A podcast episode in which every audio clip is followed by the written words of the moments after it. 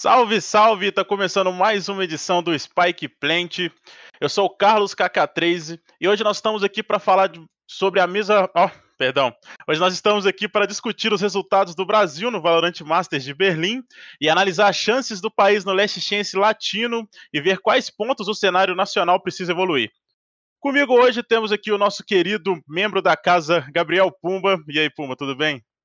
Boa noite, Carlos. Boa noite, pessoal. Hoje temos três aí assuntos bem legais. Eu acho que um dos principais é a gente apontar, né, os problemas que precisamos é, solucionar para 2022 e espero que a gente aqui consiga fazer um, um bom debate nessa quinta-feira. Também temos o nosso quase membro fixo, ainda não é, o Gatti. Tudo bem, Gatti? Bem-vindo mais uma vez aqui ao Spike Plant. Salve, salve, rapaziada. Eu tô pegando aquela carteirinha, sabe quando você vai no kill e você vai ganhando carimbo? Quando você completa 10, você se torna membro vitalício, né? Então já estamos chegando aí no rumo. Muito feliz de estar aqui de novo com todos vocês. Agora também, hoje com outros dois nomes muito de pesos, né? O Dix da Star, o Hollis da Rise. Então eu me senti na obrigação de, de vestir o manto mais bonito do Brasil. Só existem sete camisas, então obviamente a da Fusion Fraggers, né? Extinta é a mais bonita. Salve, salve, galera. E também, como foi mencionado aí pelo Gatti, Hollis, treinador da Rise, bem-vindo mais uma vez aqui ao Spike Plant. Oh, muito obrigado, boa noite para todo mundo aí. Uma honra sempre estar aqui com o pessoal discutindo, falando sobre o Vavazinho que a gente diariamente aprecia aí. Valeu pelo convite de novo. E diretamente da Stars Horizon, o Dix. E aí, Dix, tudo bem? E tudo bem? Boa noite a todos aí. Prazer aí o, o convite que vocês fizeram. E bora pro, pro debate. Então vamos lá, vamos começar falando sobre o Masters de Berlim. Para quem não sabe, o Brasil foi representado no torneio pela Vivo Cade, pela Avan Liberty, e as duas equipes foram eliminadas ainda na fase de grupo, né? A Avan perdeu as duas primeiras partidas que disputou, para Hunter Stevens e para Crazy Raccoon, e a Vivo Cade estreou com derrota para a Envy, se recuperou diante da Zeta e acabou caindo para a Cru no duelo valendo a vaga para o mata-mata. Na opinião de vocês, o que faltou para a Avan e para a Cade irem mais longe no Masters de Berlim? Ah, acho que a resposta dessa se chama tranquilidade. Tipo, é, assim, por mais que quando a gente pegue o resultado e olhe e fale assim, é, foi o mesmo resultado que a gente teve na Islândia. Um time com duas derrotas e um time com uma vitória e duas derrotas. Apesar disso, eu revendo as gameplays, eu sinto que a gente foi melhor do que antes. Né? E acho que a gente dessa vez esteve mais próximo de atingir um objetivo mais alto do que da outra vez quando a gente teve. Então, acho que as próprias entrevistas depois do jogo, uh, do e do Joe, principalmente, eles deixaram bem claro. Eu acho que vai muito de acordo com aquilo, de que, pô, faltou um pouco mais de tranquilidade para eles, de passar mais por essa experiência, para poder estar tá conseguindo entregar o que todo brasileirinho gostaria de ver. Não, não vou dizer o título, mas pelo menos ir melhor do que a gente já foi antes. Sim, é, então, eu, eu concordo com isso e eu discuti com, acho que até com, inclusive com o Gat, com o pessoal do time, com o pessoal do cenário, a gente sempre conversa sobre isso aí, é, que são, por exemplo, a, as, as vezes disputadas, né, os jogos disputados em LAN, por exemplo, é lógico que hoje a gente está na pandemia e tal, mas a gente pega, por exemplo, o Valorant aqui no Brasil, se estabelecendo como um mix de uma junção de muito, muitos jogadores de diversos outros esportes, né? Então, é, a gente tem times, por exemplo, é, o 100 Chiefs, que, meu, os caras todos já, não sei o Asuna, mas enfim, todos os outros já disputaram muitas, inúmeras vezes é, campeonatos em LAN. Os caras, dava para ver, você olhava para os caras, você sentia a tranquilidade deles, pelo menos pela transmissão é, desses tipos de campeonato. É, a gente tava. A conversa que eu tive com o pessoal é mais com relação ao quanto isso interfere, né? O quão, quanto a gente pode mensurar esse, esse lance de, de, do campeonato sem LAN, principalmente o Mundial, e quanto isso interfere na, na gameplay, no psicológico do jogador. E, lógico, eu acho que para o Brasil em si é uma das coisas que, que interfere bastante, é, principalmente para alguns jogadores, outros a gente consegue ver que se soltam e tal. Inclusive nas grandes performances do Hit, eu acho que deu para sentir um pouco disso também. É, mas no geral, eu acho que isso impacta muito. Então, é uma das coisas que talvez é, a gente saindo aí da pandemia e tendo mais possibilidades de, de campeonatos em LAN, talvez a gente consiga melhorar dentre as outras, as, os outros pontos, né? Aí dentro do, dentro do jogo, taticamente, enfim, que a gente pode conversar também. Ah, Pode falar, Dix. Pode falar. Então, é, na minha visão, acho que o, o Gat e o Hollis, eles já, já falaram bastante coisa sobre. Eu acho que faltou realmente um pouco de tranquilidade, né? É, na verdade, essa agora com as LANs, os eventos LAN voltando, eu acho que vai dar uma melhorada para a galera passar um pouco dessa pressão, né? Óbvio que sair daqui do Malan de São Paulo para jogar o Mundial não é fácil, né? Eles, eles também têm essa tensão tal. Eu acho que na Van mesmo, uh, poucos os players ali que já, que já jogavam, né, presenciais, né, antigamente no, nos jogos anteriores. Eu conheço o Missen. O Missen tem bastante participação em LAN, né, em evento presencial de CS, essas coisas. Então, é, é para ser um pouquinho mais tranquilo, mas eu acho que voltando os eventos aqui em São Paulo, né, presenciais, acho que a galera vai ficar um pouco mais tranquila, a galera vai chegar lá um pouquinho mais com tranquilidade. E acho também que, na, na minha visão, né, é, falta um pouco, acho, da organização talvez poder mandar um time um pouquinho antes, sabe? Eu acho que fica muito em cima eles chegarem, eles terem dois a três dias de treino para se adaptar com o jogo dos caras lá fora, né? Que é algo muito complicado, né? Não, não é a mesma coisa do que eles jogam aqui. É uma coisa é eles se acostumarem com os times daqui, outra é eles saírem lá fora, né? Enfrentarem times totalmente com, com metas diferentes, né? Eu acho que isso que falta um pouco também. Talvez uma adaptação, talvez um, um dois meses antes, o time já tá lá para conseguir treinar com os times para saber realmente, né? Como é o meta deles, né? Eu acho que isso que, que torna um pouco mais complicado o, o Brasil ir tão bem lá fora. É, é legal essa parte da adaptação ser citada, até a parte da viagem, que eu lembro que é, nós entrevistamos os meninos da Van, né? Logo após a final do, do VCB, eles falaram que a intenção era viajar. O, o torneio terminou no domingo, né? A intenção era viajar na segunda, só que parece que teve algum problema nessa, par nessa parte é, do translado, né, de ir para Berlim e tal, que inclusive afetou as outras equipes também lá de fora, né, porque praticamente todas as equipes chegou faltando menos de uma semana, sem ser os, pessoal, os times que estavam na Europa já, né, os times europeus, mas eu também acredito que essa adaptação tenha prejudicado principalmente a Avan, né, que a Avan ela ficou conhecida como aqui no Brasil, nesse VCB, como uma equipe que jogava mais coletivo do que skill individual de um jogador ou outro. Então, é, eu, eu, né, eu não tenho uma visão tão biônica quanto vocês que treinam, que vê treino assim, e uma visão mais precisa, mas eu senti a Van um pouco diferente do que eu vi no VCB, não conseguindo se adaptar muito, é, principalmente ali contra, é, contra os meninos do Japão. É, e a Cade, é, a Cade, o que, o que eu senti é, foi a falta de, talvez a falta de experiência, mais experiência ali nos momentos mais decisivos, é, principalmente naquele primeiro mapa, né, na Icebox contra a Envy e depois contra a Cru, né? A Cru é uma equipe que é, grande parte teve na Islândia, se eu não me engano, teve uma modificação só para Berlim. E naquele, naquele, naqueles jogos que você precisa do detalhe, né? É, e no, e o, o adversário saiu melhor. Mas é, eu concordo que também é da falta de tranquilidade. É um combo, né? Tranquilidade, é. experiência, adaptação, que acabou resultando nessa, nessas eliminações precoces aí dos times brasileiros. Eu acho que até o formato, sim. Uh, você pega lá fora, a Europa antes ela começou com um formato, provavelmente um dos piores formatos do mundo. É, nem lembro agora como era, mas eu lembro que todo mundo odiou como era, não era fase de grupos, não era nada, era tipo, acho que Acho que era single elimination e manda bala e vai para casa. E depois jogava uma MD3 só, pra se É, era muito louco. Então, assim, depois o pessoal, até mesmo na Europa, mudou para o sistema que é meio que o do uh, BCTNA. Que eu acho que isso favorece um pouco. Um pouco, né? Não é isso que vai, assim.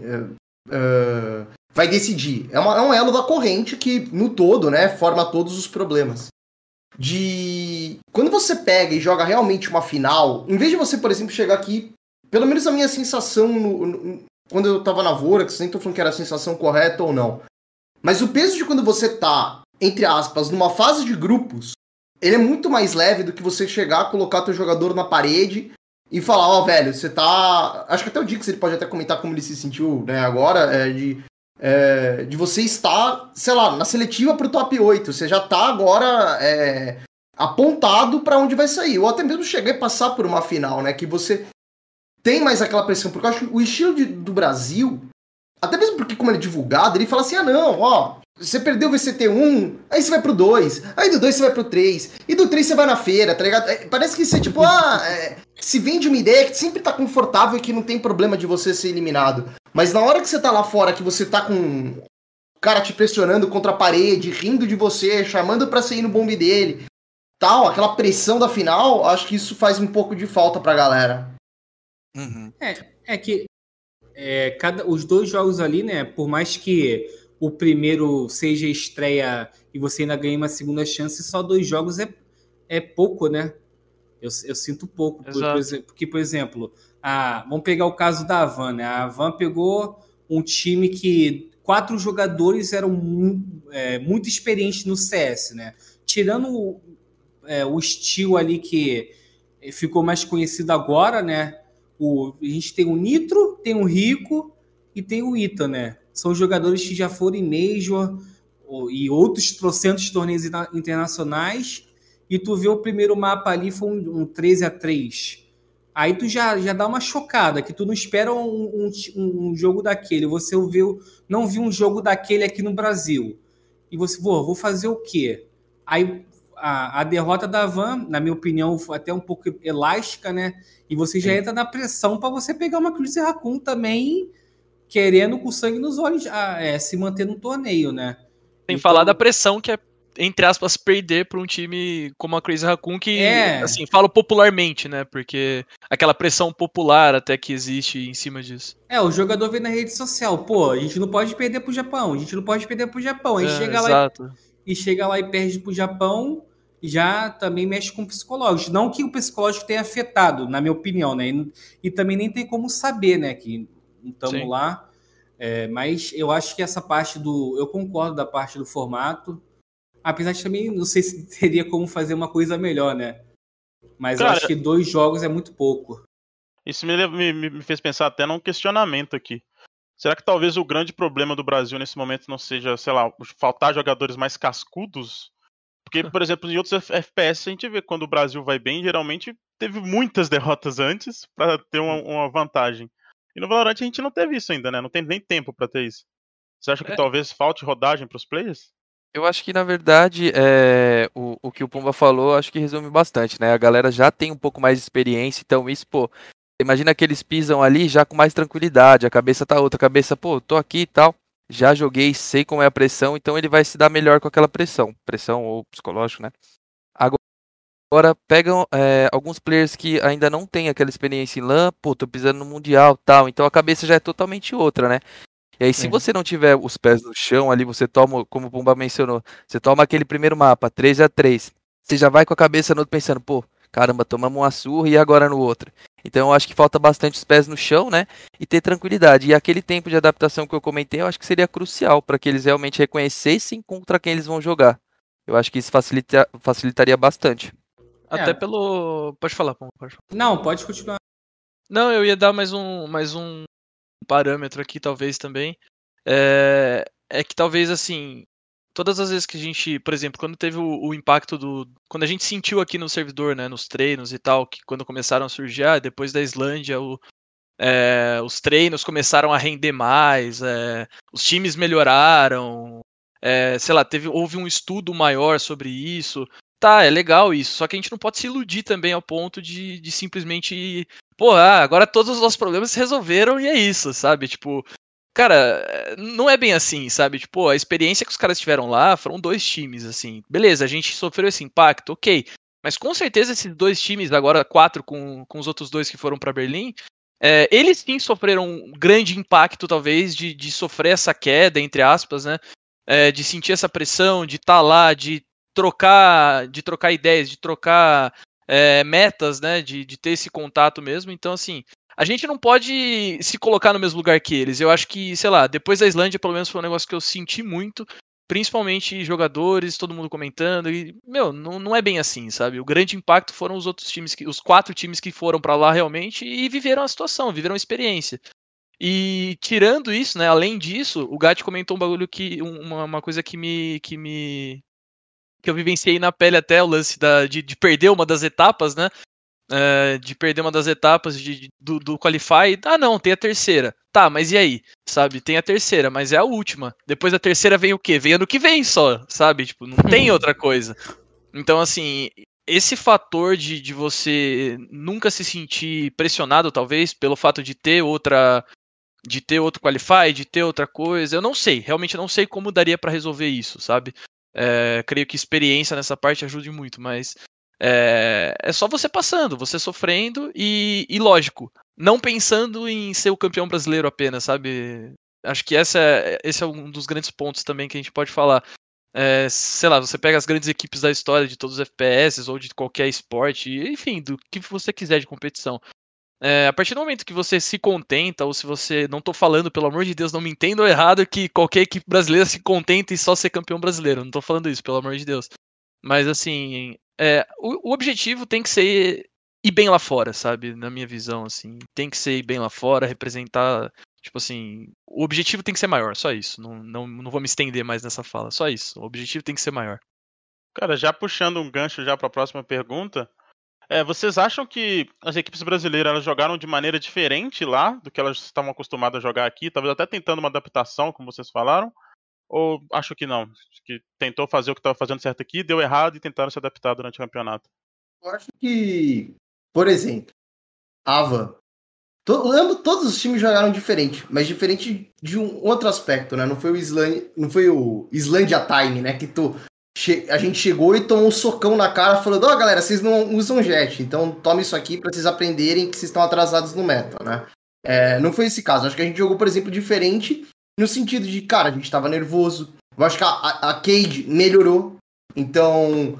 É, é, acho engraçado como os gringos, né? Você vai vendo as, os gringos analisando o, os jogos. Aí, ah, o jogo contra a Cade foi porque a Envy tava mal. Nunca é mérito do brasileiro.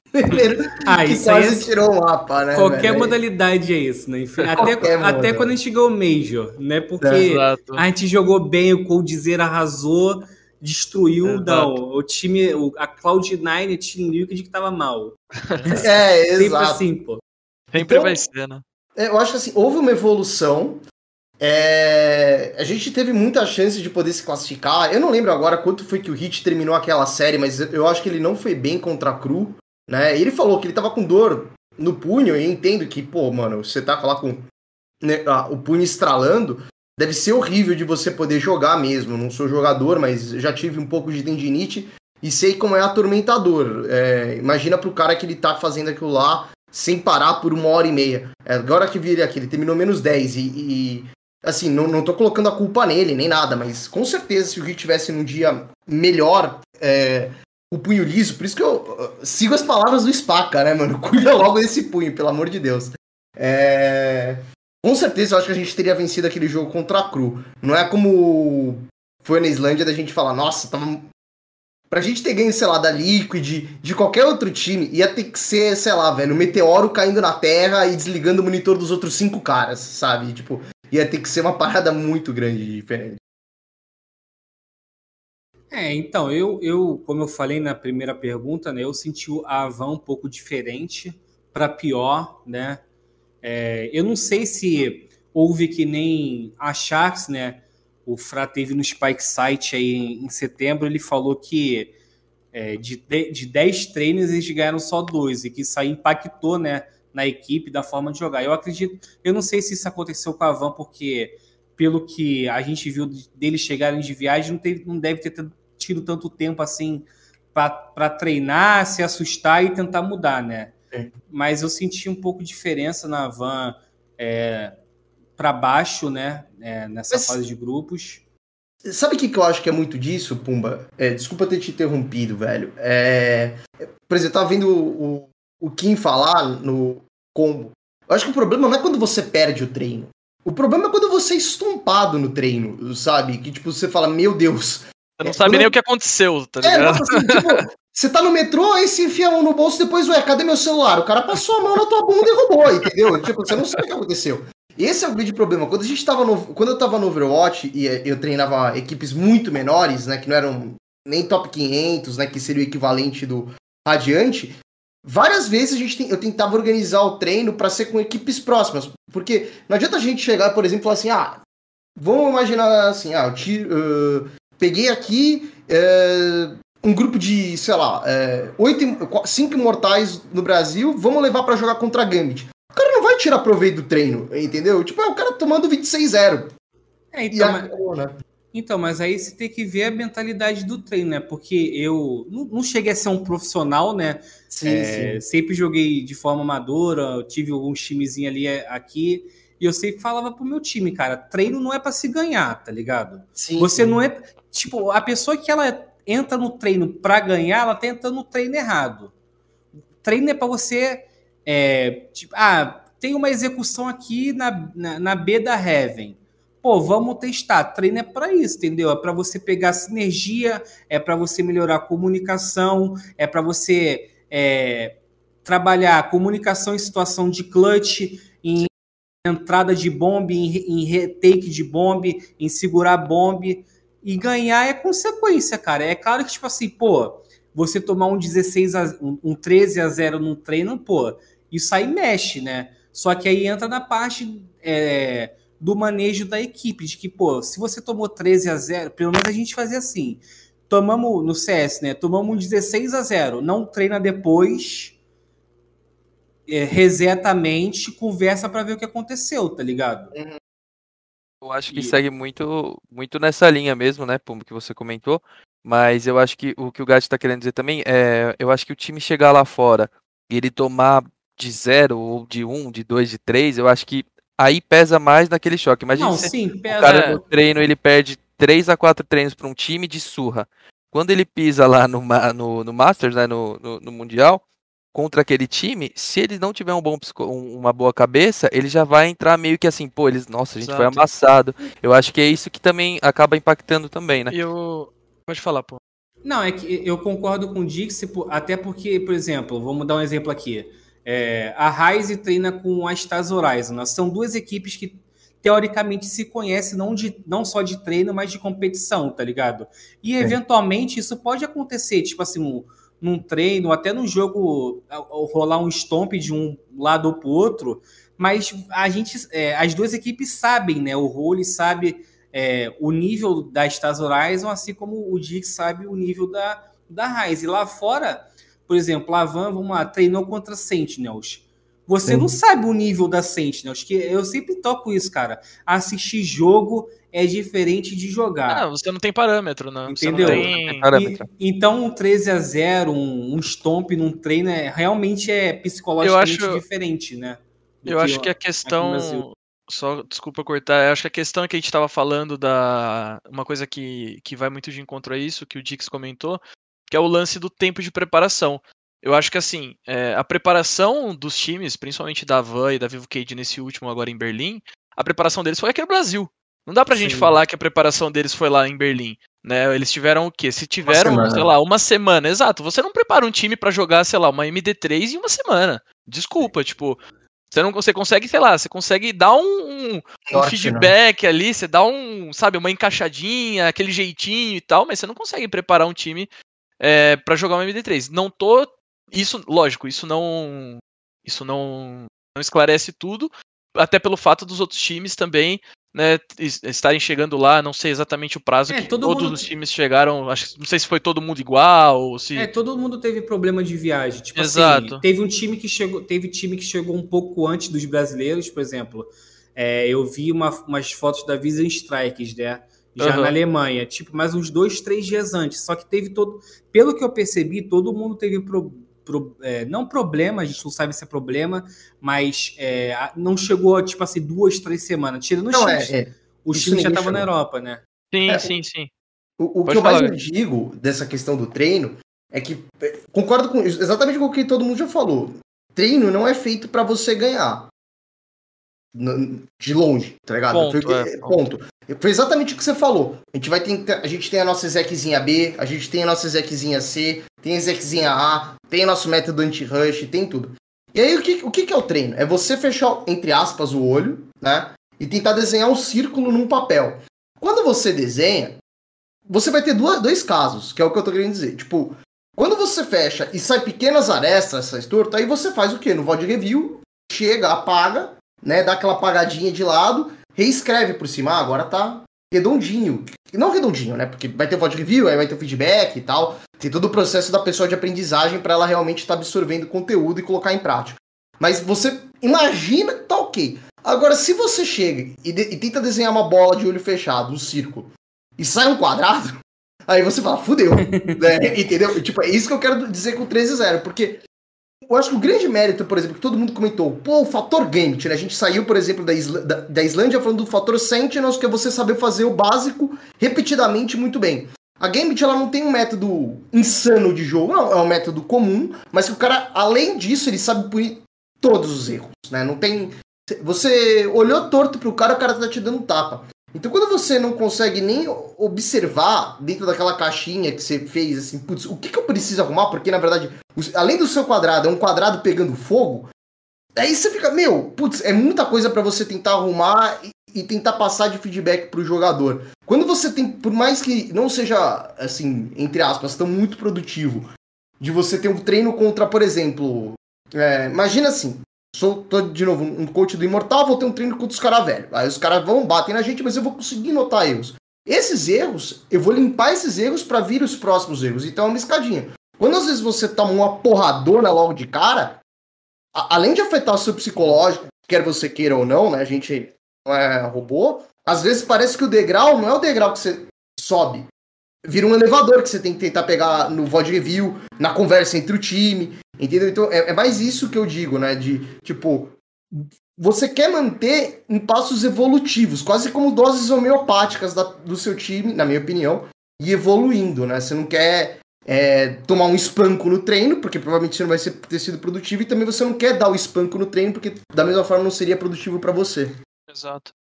Cara, já puxando agora, assim, voltando um pouquinho pro, pro tema do, do Mundial, né? Do Mundial não, do Masters. Vocês acham que além disso, não sei se vocês consideram isso talvez um erro que atrapalhou a gente. Teve alguns erros que, na, na opinião de vocês, já nessa visão de, como diz o, o Pumba, uma visão biônica, vocês acham que teve alguns erros que poderiam ter sido evitados, além desse do treino? Hum, eu, eu creio que, que o que mais deve ter pesado, acho que realmente foi esse, acho. Acho que o, o, o tempo que, além do tempo ser curto, né? É, eles não tiveram tempo de adaptação, então acho que isso prejudicou bastante também. E aí eu acho que você entrar no servidor ali contra os caras, ver o meta dos caras, pô, você toma, começa a tomar round, aí você, aí você pensa, vamos tentar, sei lá, se adaptar ao jogo dos caras. E aí, às vezes, vira uma bola de neve, né? Então, eu acho que, que foi mais isso mesmo. Eu acho que o que mais prejudicou realmente é o tempo, é o tempo que eles têm de adaptação. Eu tenho certeza que, que qualquer time que conseguisse estar lá um, dois meses que seja, o resultado seria muito diferente.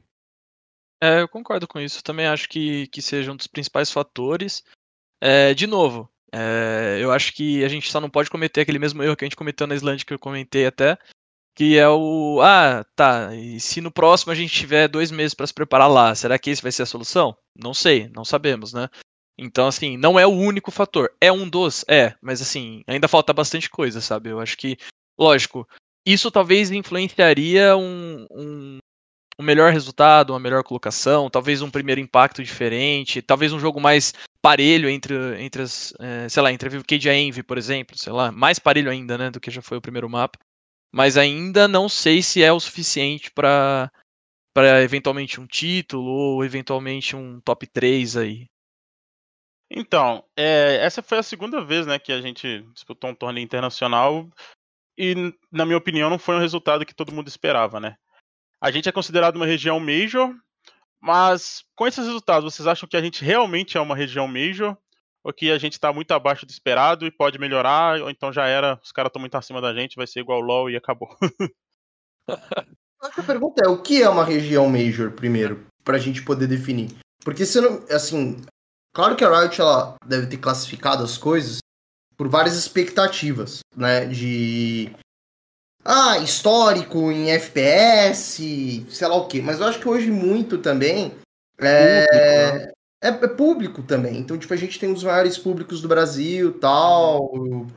E assim, pô, eu não sei quanto isso impacta na gente se a gente do nada virasse minor. Assim, ah, vai virar que nem vai ter uma vaga no Latam. Cara, assim, sinceramente, é meritocracia. Não adianta nada a gente ficar aqui chorando sobre o leite derramado, que, putz, viramos minors, agora só temos uma vaga. Não adianta nada. Se toda vez que a gente tiver duas vagas. Imagina a gente chega assim: Brasil é Major, tem oito vagas. Todo mundo toma 2 a 0 Então é inútil. O torneio fica horrível para quem tá, tá, assistindo. Então vale mais a pena, às vezes, assim, por realmente um mérito, você ter. Perder uma vaga, acontece, tá ligado? Tipo, tinha um famoso é, é, programa no MTV, merda acontece, é isso. Aconteceu, tá ligado? Então, tipo, para mim, título de Major tanto faz, sabe?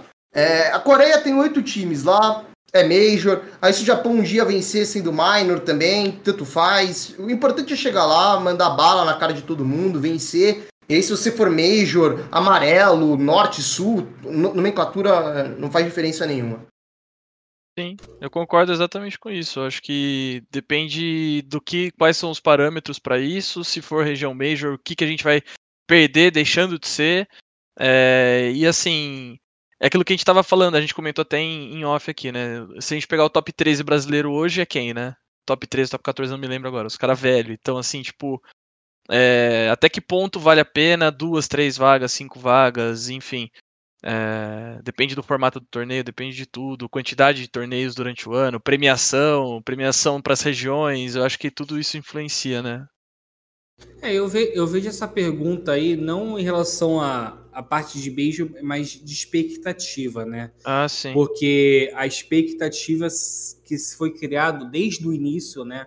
Aqui no Brasil, sempre muito alta, mais, mais alta do que eu pessoalmente via nas equipes, entendeu? Porque é, é, a gente é, pegou, vamos lá, primeiro, Islândia, né? Islândia, ah, a Vaix vai chegar amassando.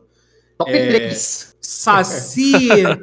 É, foi, é, se eu não me engano, na Islândia o Saci já tinha mudado para duelista, não foi? Ou foi depois? Não, não foi, depois. depois. Foi, então era so, né, o Sova do Saci.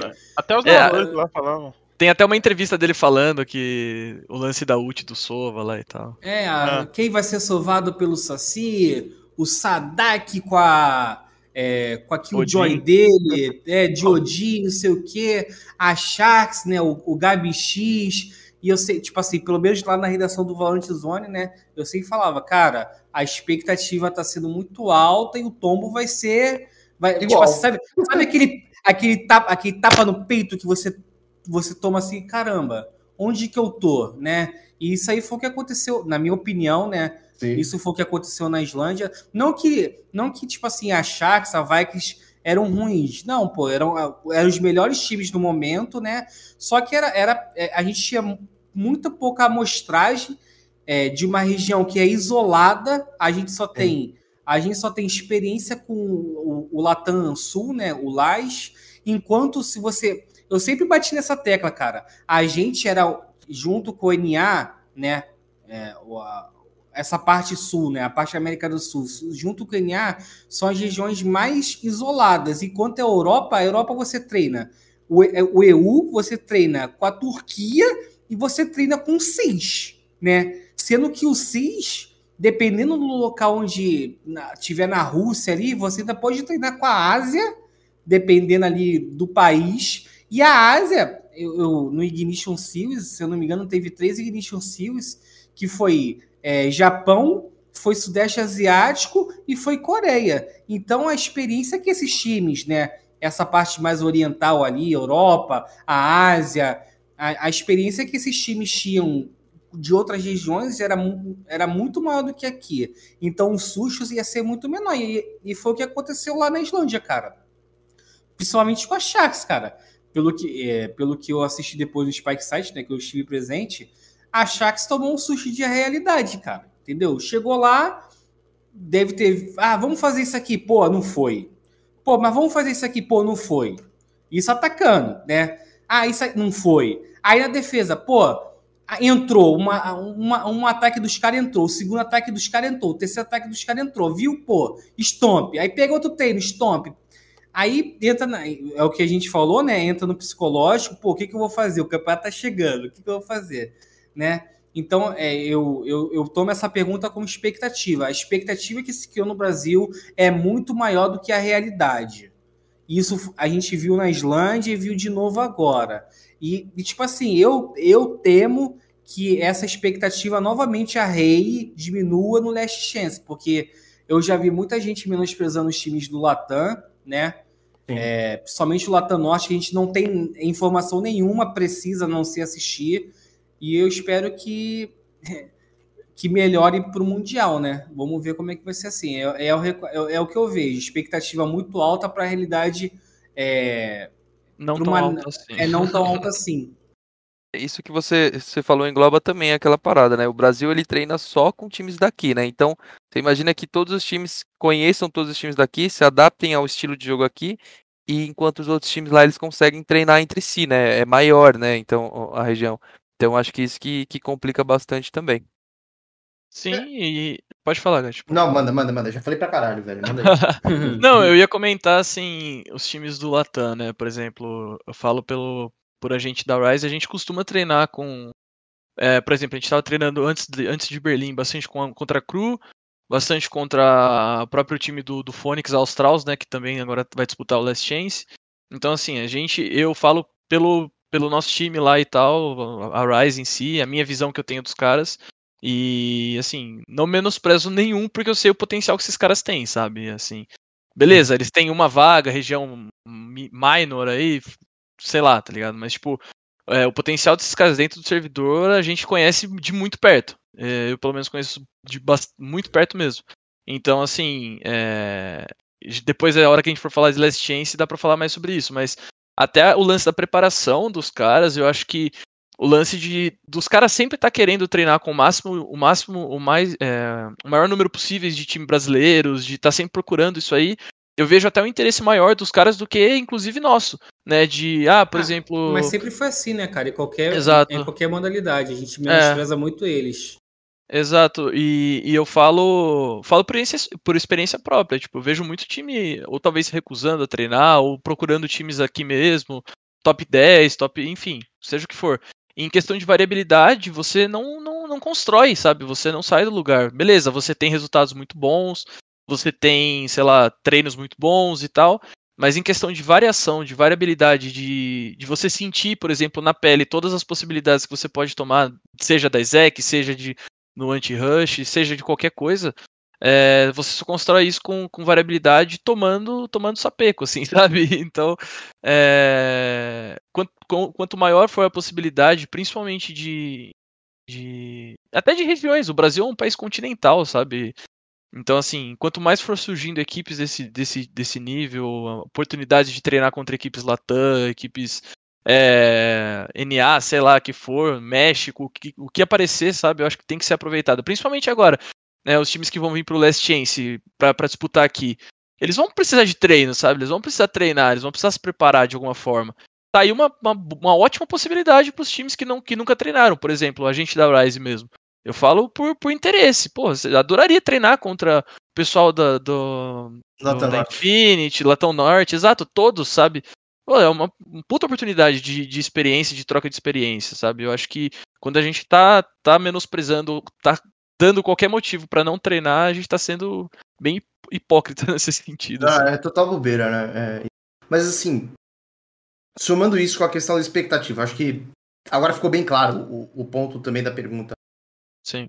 É, acho que, tipo, sinceramente, para mim, Rodrigo Gatti, né? Não tô falando que de novo a minha visão de mundo é a correta. Eu, se eu fosse hoje o, vamos falar assim, por exemplo, um time da Índia, Tá? Se fosse hoje um técnico do time da Índia, que hoje não tem vaga, só tem vaga no Last Chance da Europa, ou seja, tipo, é o ovo do ovo do Valorant.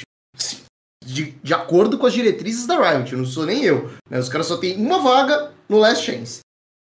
Eu, se eu sou o cara, eu vou estar tá lá torcendo pro cara, eu vou vir com a minha expectativa lá no alto, porque eu não tô indo ver um filme, tá ligado? Eu não tô indo pagar para poder ver o bagulho. É de, tipo, a única grana que eu vou estar dispondo, se a gente quiser falar em grana, é o quê? É tempo. E, e, é meu tempo, é o meu lazer, tá ligado? Poder torcer pelos caras. Eu prefiro vir, sabe? Torcendo, falando, puta, vai ser difícil contra a Em, vai ser difícil contra a Cru. E eu entendo, você tá totalmente certo, sabe? Ah, você vai tomar na cara e vai cair. Mas eu acho que a vida do torcedor, por exemplo, pô, eu sou palmeirense. Palmeiras vai pra final. Eu não vou chegar agora no meio da final. Se alguém vai me perguntar e falar assim, pô, gato, você vai falar que o Flamengo vai vencer? Nem por, nem por nada, né, mano? Vou tá acreditando que vai ser campeão. E aí, na hora que a gente cair duro no chão, porque tomou de 2, 3 a 1 tudo bem, aconteceu. Eu acho que a beleza, a beleza. Isso é uma parada que o torcedor brasileiro ele se perdeu. E isso vai muito da história, acho que até mesmo do futebol. Nunca foi sobre ganhar. Eh, sabe? Foi sobre torcer. O Corinthians, pô, ficou quantos anos na fila aí também? É, até 90 para ganhar o primeiro título brasileiro, e a torcida tava lá, enchendo estádio tal, putz, perdia tal, era zoado, caramba. Aí um dia venceu. E, e, no dia que venceu, velho, a favela comemorou. E é isso que é a gente, a gente é o povão, a gente, ah, os caras vão olhar pra gente e falar, ah, é, a Envy tava num dia mal, por isso que quase perderam o jogo. Pô, beleza, velho, a gente vai, vai descer batendo. Então, para mim é sem crise nenhuma. Eu acho que o torcedor brasileiro ele tem que ver um pouco mais disso, porque você vê as reações na, nas redes sociais de, de toda a comunidade, né? De jornalistas de outro esporte, de casters de outro lugar. Pô, o Brasil chega lá fora e faz uma coisa. Isso que me deixa assim, pé da vida. Porque o cara, parece que o cara é acionista da porra do clube e nunca deixou um centavo. Não assiste jogo, nunca fez nada pelo cenário. Aí o cara chega lá no Twitter, é, tá ficando igual no LoL, velho. Porra, cara, nunca viu, não sabe nem o nome do hit. Tá ligado? Então, assim, a beleza do esporte, assim, é muito cômodo. Por exemplo, quando eu era pequeno, com 13 anos, eu, eu tenho a camisa do Arsenal, eu torcia pro Arsenal, porque comecei a ver futebol direito, ter memórias boas com 13 anos. Foi quando? Aquela arrancada heróica do Arsenal, campeonato em vice, é, invicto tal. Mas, tipo, a beleza tal que você tá torcendo, e é isso que importa no esporte. Então, se a gente chegar lá e falar assim, mano, o que eu quero, assim, é, claro que a gente pode dar nossa opinião centrada tal, pra deixar na régua, mas assim, terminou a reunião, abriu a live do Radinho, torcida, watch party, eu nunca vou chegar e falar, é, esse jogo é muito difícil, porque olha como o EA, ele tem uma mira espetacular, porque as Jets brasileiras não estão acostumadas. Pô, se fosse essa merda, eu quero que a gente caia dançando em cima da cara do maluco. Então é isso que tem que ser, tem que ser mais Joselito, tem que comemorar com sangue. E aí, se a expectativa estiver na lua, foda-se, a gente torceu e se comemorou. A parte mais legal quando a gente tá torcendo é gritar e se divertir. E aí perdeu, perdeu, velho. Vira o jogo. Tá vindo de graça, vai reclamar o quê ainda, né? É, as pessoas. Eu acho é. que, que, infelizmente, o Brasil também ele sofre muito daquela coisa, né? O brasileiro ele só torce quando o time tá ganhando. É. Se tá perdendo ou se o time Exato. tá em crise, aí ele só sabe xingar.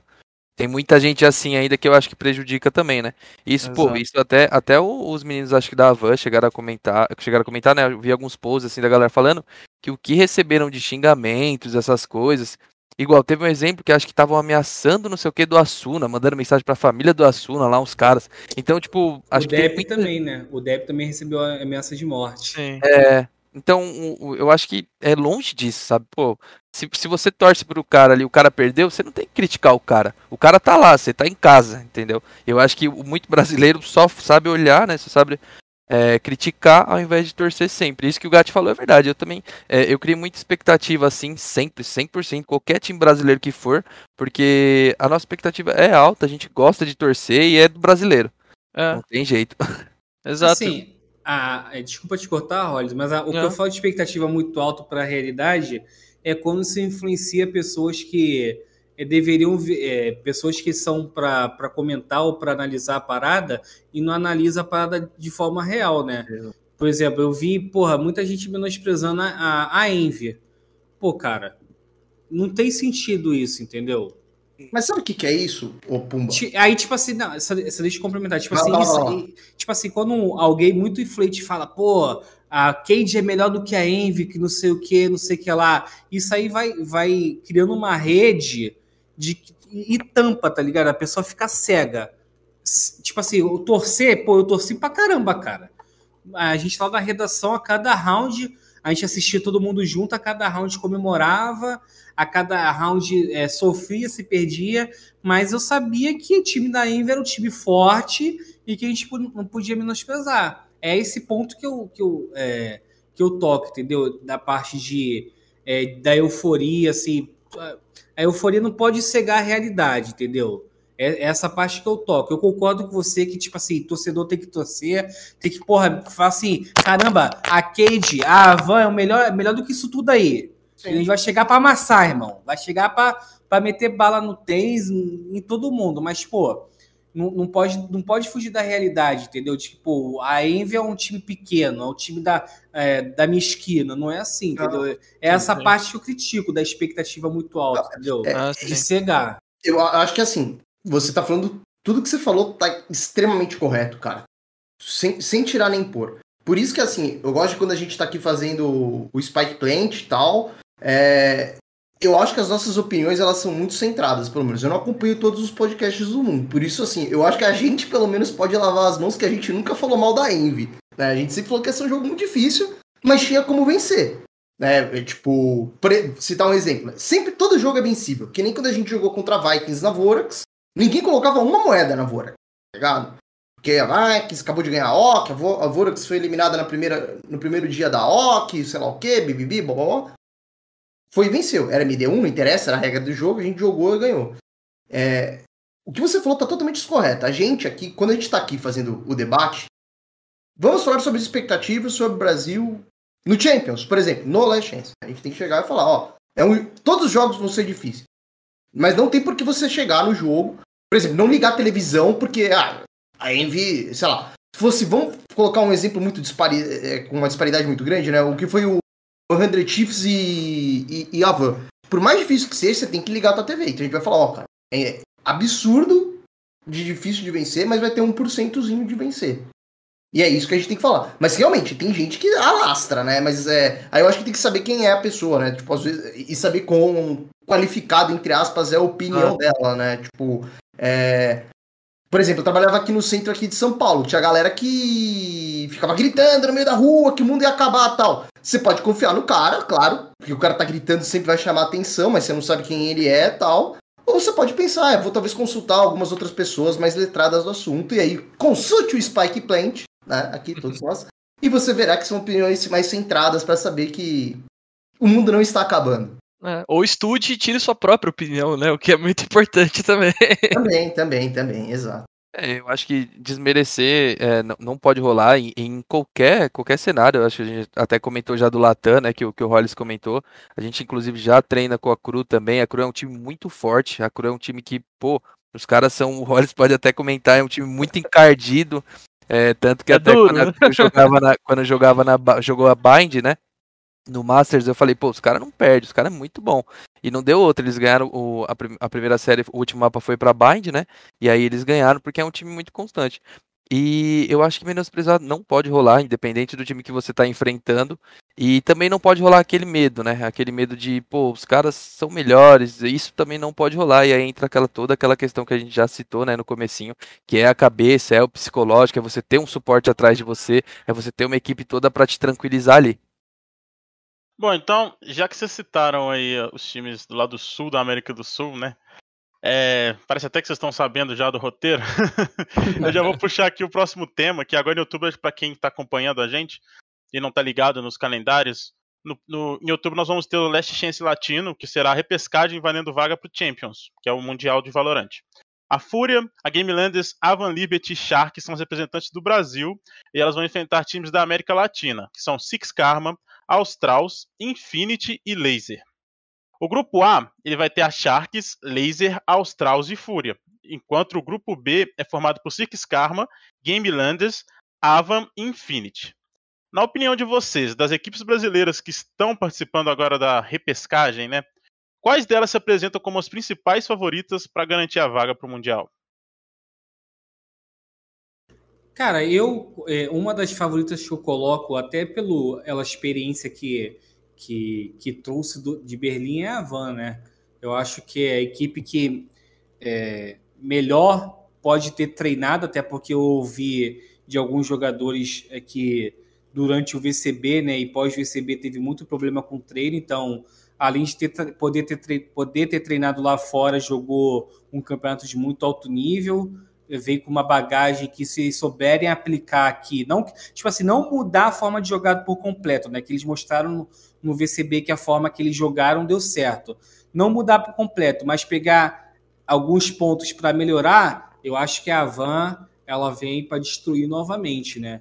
E em relação, ao, na minha opinião, né, a outra equipe brasileira, eu acredito que é, a Game Landers ela vai vir com sangue nos olhos, né? Porque se a gente for ver todas as entrevistas do, do Niang e os jogadores assim, é, eles falam, pô, nosso objetivo é o Mundial, nosso objetivo é o Mundial. E até fazendo um trocadilho com, com o nome do torneio, né? É a última chance para eles, né? Então eu acredito que, é, para mim, essas são as principais favoritas para essa seletiva. É, eu concordo um pouco com, com o Pumba, não tem como a gente não falar da Van, né? Pelo, pelo retrospecto deles até agora. É, dessa mesma forma, por conta do, de Berlim, por conta do estilo de jogo, enfim.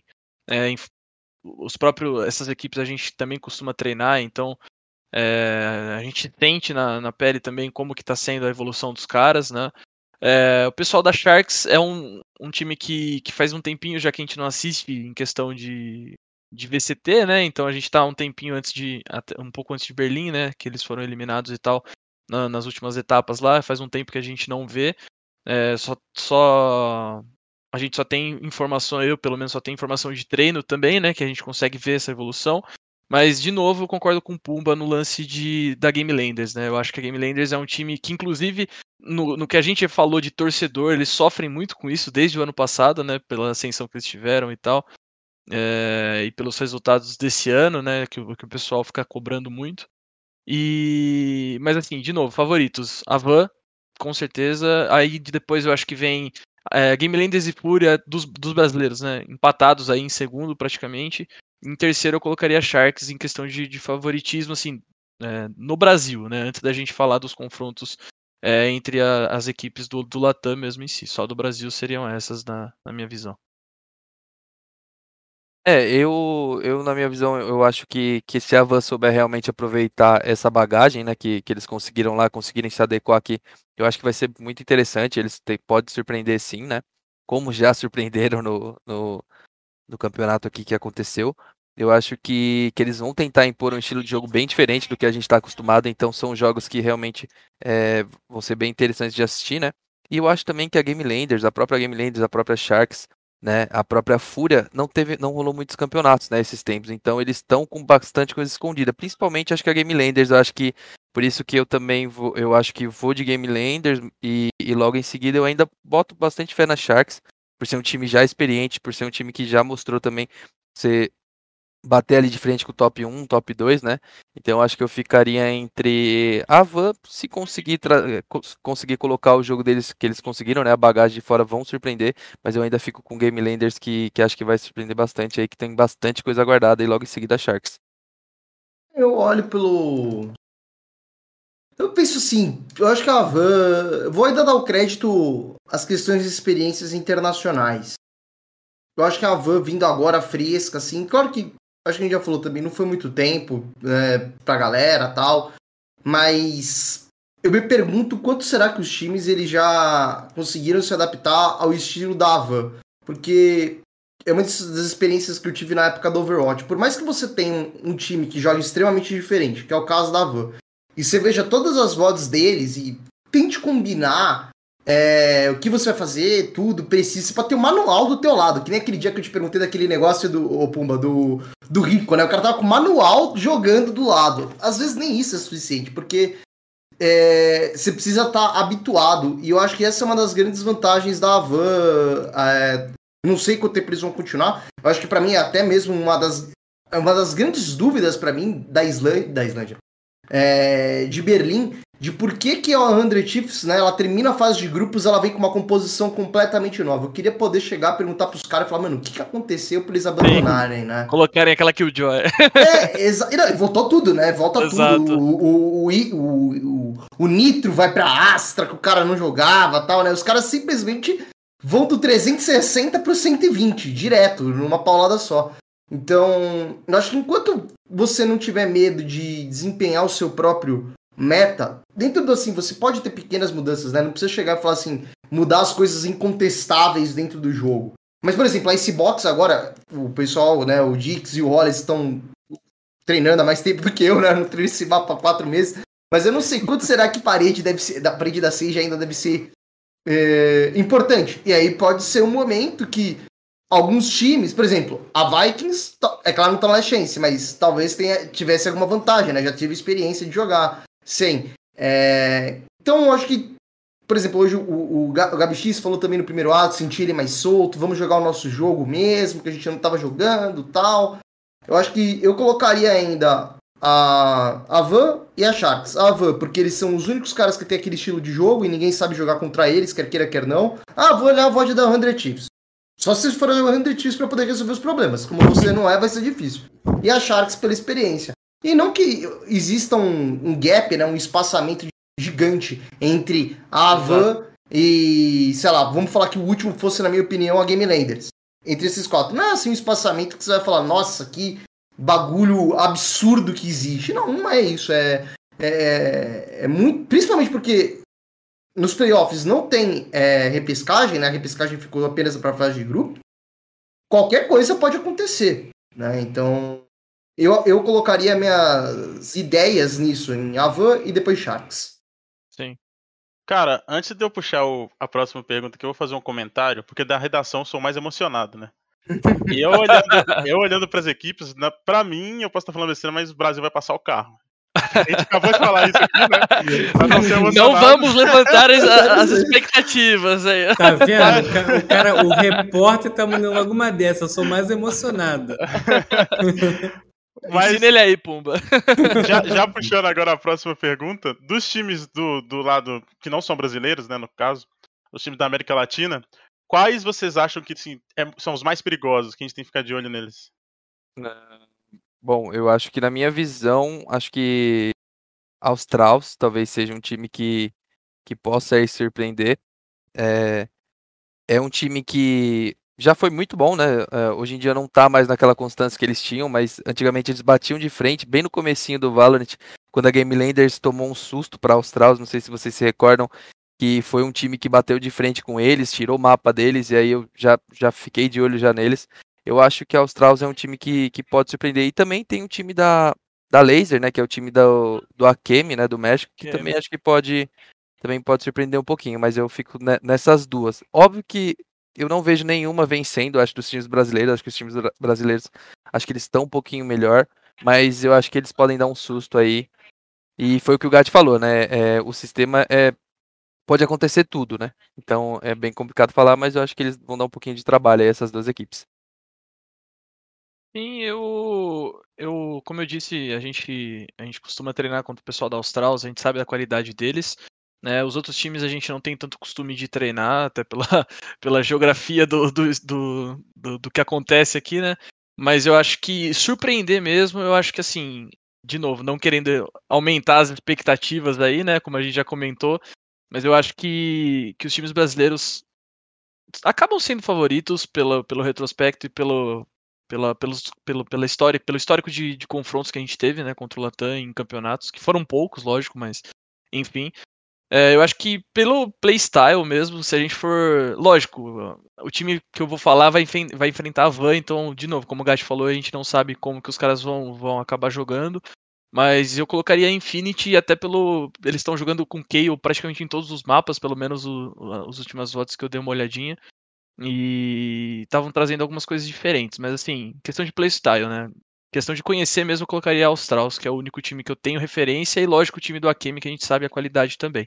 Né, e concordando com o Dix. Mas acho que de playstyle mesmo, de diferença, assim, acho que talvez a gente sofra um pouco com a contra a Infinity.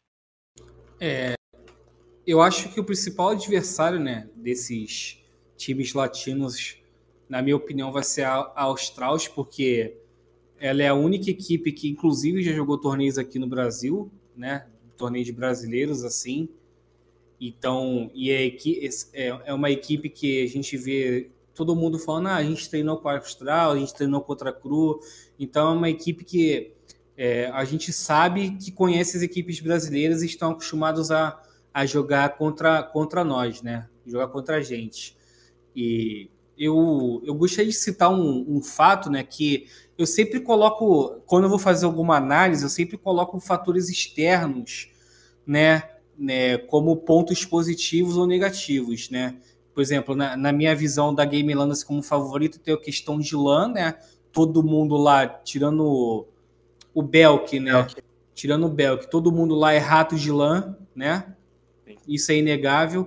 E a gente tem uma equipe Latam que é rata de LAN, que é Infinity Exato. né? pessoal que não, não, que não conhece, que vem do CS, todo mundo ali era do CS. O Cicle, o Rainmaker, o Alejo, são, é, é tudo rato de lã, de, de CSGO, de CS 1.6. Inclusive, né, já tive que fazer uma matéria sobre eles que eu peguei uma foto da nossa mãe, Draft 5, né, o Cicle. Já teve no Brasil, já jogou contra time do NA no CS, então são jogadores, tipo, muito experientes. Pessoal que não conhece esse time, eles têm uma experiência, tipo, enorme. Enorme de torneio internacional. São muito experientes.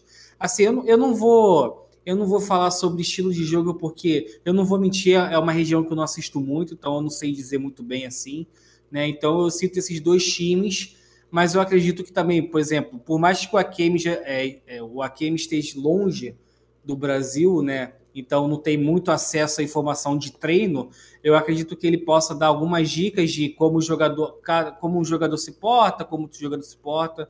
Então a laser também deve, deve, a gente deve ter olho. E para mim são essas três, né? Mas colocando um top 4 assim, eu coloco o pessoal da, da Australs, aí vem a Infinity, a Laser e a Six Karma.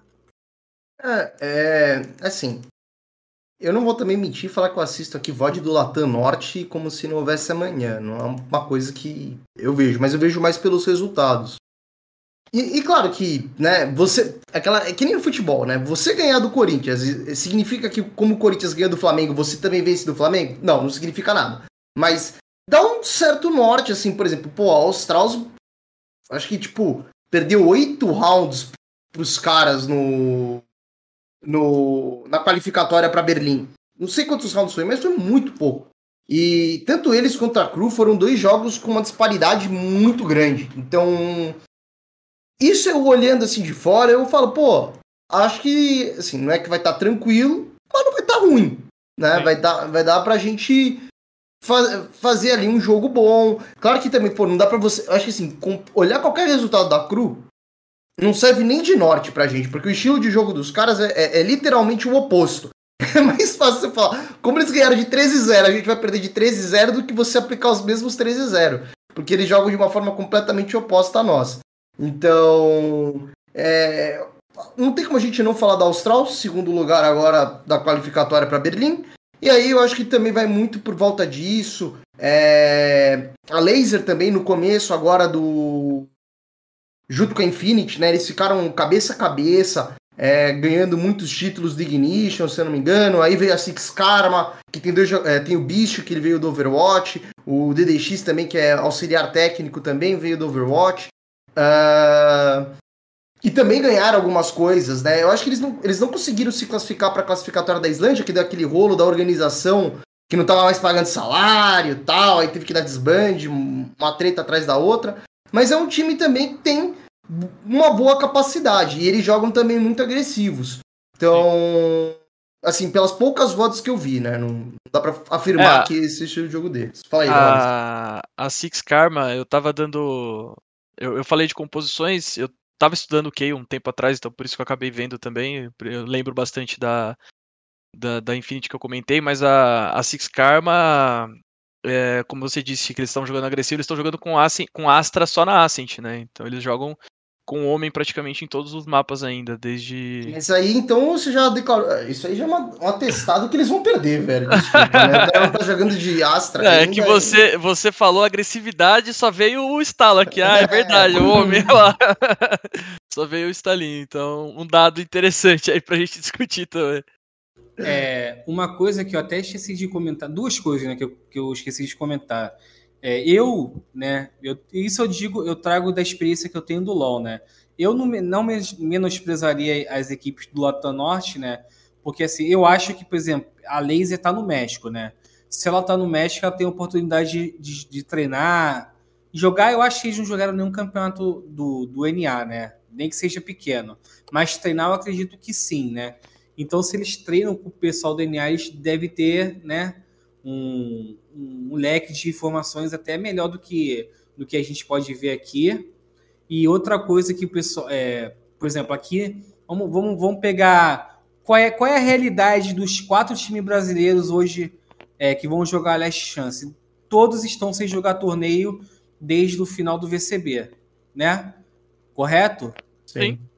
Por outro lado, a Austral está jogando uma liga desde junho, né? Uhum. Que é a, é a liga da, da Movistar, a FIBA Pro Shot. Inclusive, a Strauss está na final. É, eles vão jogar. Tá, tá até isso uma semana, eles vão jogar uma final aí contra a New Stars. Né? Então, é um time que acabou o Challenger por lá e continua jogando. Né? Isso aí eu acho. Eu não, me corrija se eu estiver enganado, mas eu acho que isso pode contar a favor deles, né? Que não ficou parado, porque treino é treino, jogo é jogo, né? Sim, Com com certeza. certeza. E, mas a, a, foi a Australs que anunciou, né, que eles, ele tiveram, teve mudança de elenco, se eu não me engano, né? Sim, o closer saiu. O closer saiu, entrou o Cap, né? Sim, Então, eles a- mudaram. É, então. É o Até que ponto isso? Isso, é, o argentino. Dentre os, os chilenos. E ta- também é um, é um. É um ponto de impacto. Tudo bem, é um jogador só, mas enfim, mudança de elenco sempre é uma. É um, um ponto pra gente colocar na equação, né? Uma, uma incógnita. Cara, e o lance. você- Não, pode terminar. Não, só complementando o lance, ah, beleza, os caras estão jogo a jogo, treino é treino, ok. Mas eu acho que vai muito da preparação que o time tá tendo também, sabe? É, beleza, de novo, jogo, jogo, jogo é jogo, treino é treino, ok. Mas até que ponto o jogo, o, o campeonato te proporciona evolução, sabe? Até que ponto o campeonato tá te proporcionando é, novos desafios, é, não sei exatamente os times que estão disputando, mas enfim, é, eu acho que se, por exemplo, uma Game Landers da vida, os caras estão, meu, sangue no olho na preparação, sabe, vendo até, sei lá, pixel de, enfim, do que for, e os caras estão uma preparação muito, muito, muito interessante. E aí, velho, aí você não tem como, sabe? Beleza, você tá quente de campeonato, mas o cara tá com uma preparação absurda. Então, assim, é, é- realmente são, são coisas que a gente, que, que a gente pode pôr na equação pra discutir. Cara, já que você falou aí de mudanças de equipe e tal, falou da Game Landers, o quão catastrófico seria se um- uma equipe brasileira não conseguisse a vaga? Pra, na opinião de vocês. É, na, na minha visão, eu acho que, que pode sim acontecer mudanças de line aí, isso até mesmo pro ano, pro ano que vem, né? É, não digo nessas quatro equipes que estão ali no disputando o Last Chance, mas acho que em todas as equipes eu acho que vai rolar uma dança das cadeiras assim, é, no cenário mais ou menos inteiro, quase, né? Porque sempre tem, não tem como, né? Se a galera não tá tendo resultado, tem que ter mudança, e aí eles vão. E aí a gente começa trocando por uma pessoa, e aí vai. São mudanças de, de elenco que sempre rolam, né? E é isso que o. E é isso mesmo que o Hollis comentou, né? Uma troca de elenco, um, um player já interfere tudo. Então pode ser que também isso prejudique ali a Australs. Mas eu acho que. Que eu acho que ainda vai, deve ter muita mudança também, essas coisas, né? Mas mais por, por virada de ano, por resultados, por essas coisas. Catastrófico, acho que sempre é, né? Todo mundo tá vindo com uma expectativa muito alta pra essa reta final, mas é uma voga só, meu. E, tipo, qual projeto que hoje, né? Tipo, pô, a Sharks investiu em bootcamp pra ir. Game Landers fez é, Office em Sorocaba. A Fúria é a Fúria. É, a Avan também acabou de vir. Todo mundo tá. E, e essa expectativa, Pumba, mano. Que é- essa vai ser duro pra todo mundo, porque, meu Deus. E acho que vai rolar. é, sabe o que acontece? A grande questão da dança das cadeiras é que o, o que, que vai ser assim? É uma peça de dominó caindo e empurrando outra. Vamos imaginar que, ah, saiu o Joãozinho no time Barnaby Jones. Aí o cara olha aqui, fala, opa, esse cara cai muito bem. Às vezes você olha e fala, putz, aquele meu player não tá desempenhando tão bem, não tá fazendo da forma que eu quero as coisas. É, ou às vezes até o time olha e fala assim, mano, precisamos dar uma marejada. Que nem o Yang falou, né? ele- Eles, é, o Joe ele não saiu por performance, ele saiu porque precisava dar aquele chacoalhão na equipe. E, para o próprio Joe foi bom, né? Foi, foi, Foi muito bom, pô. Foi muito Não, bom.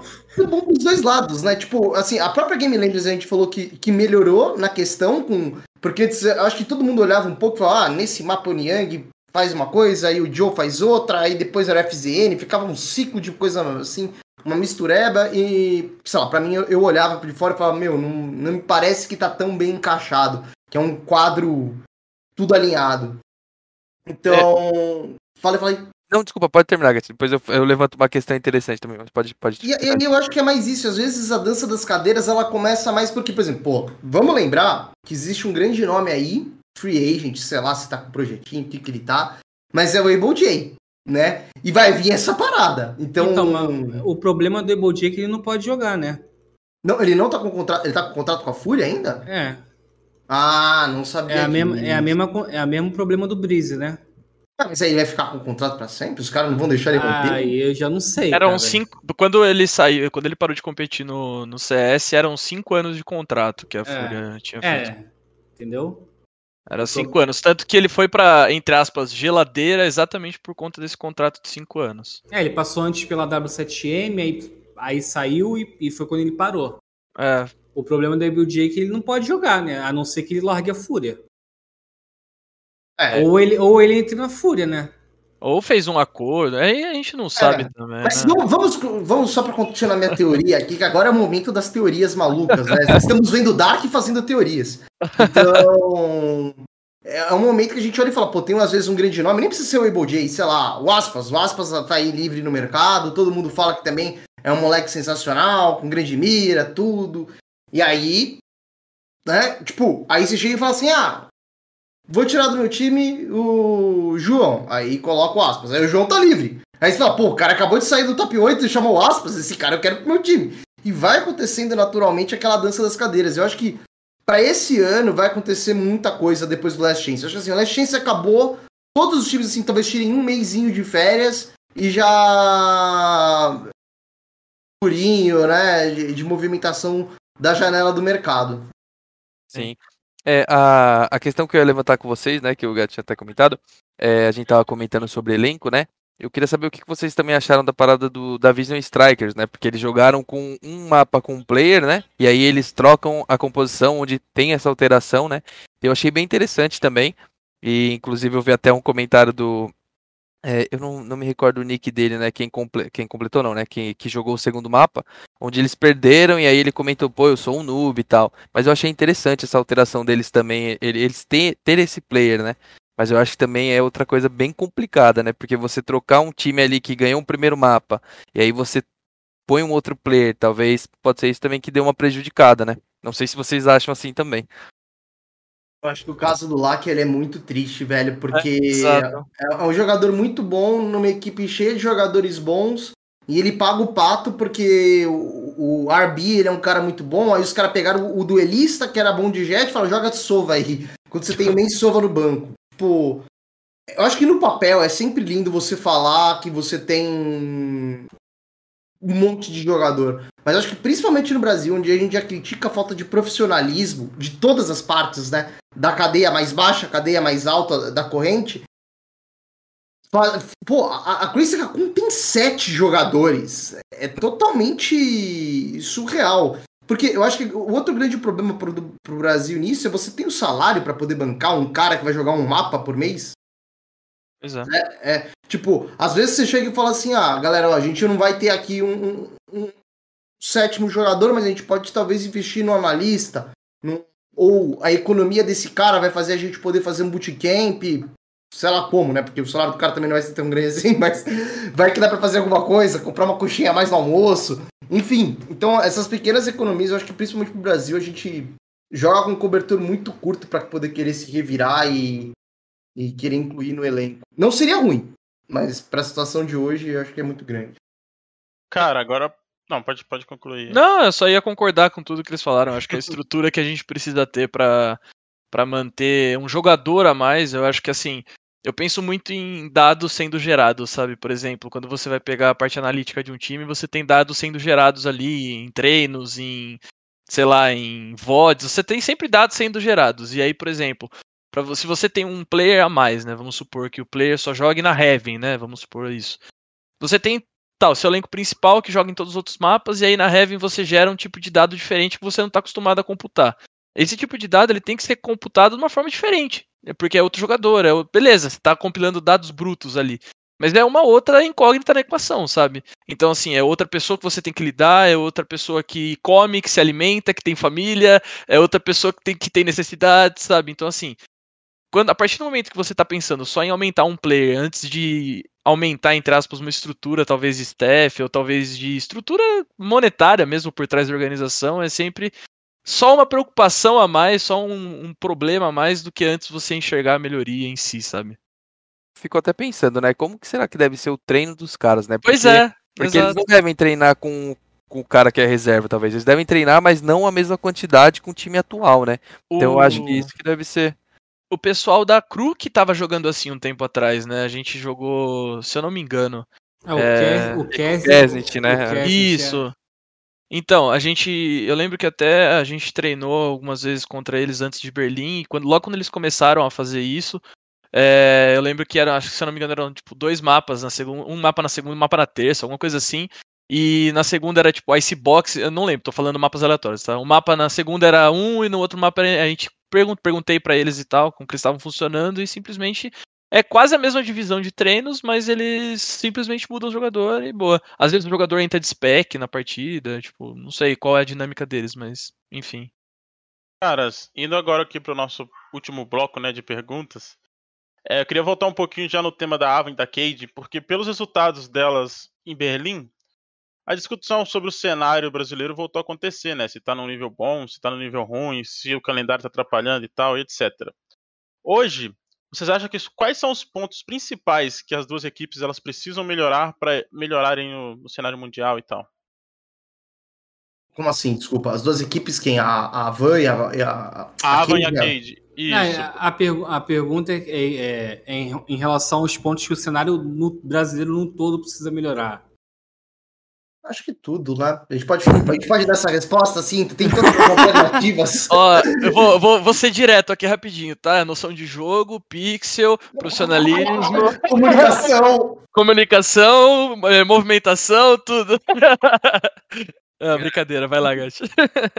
É, é que assim, tipo, o nosso problema ele vem de várias cadeias, né? É...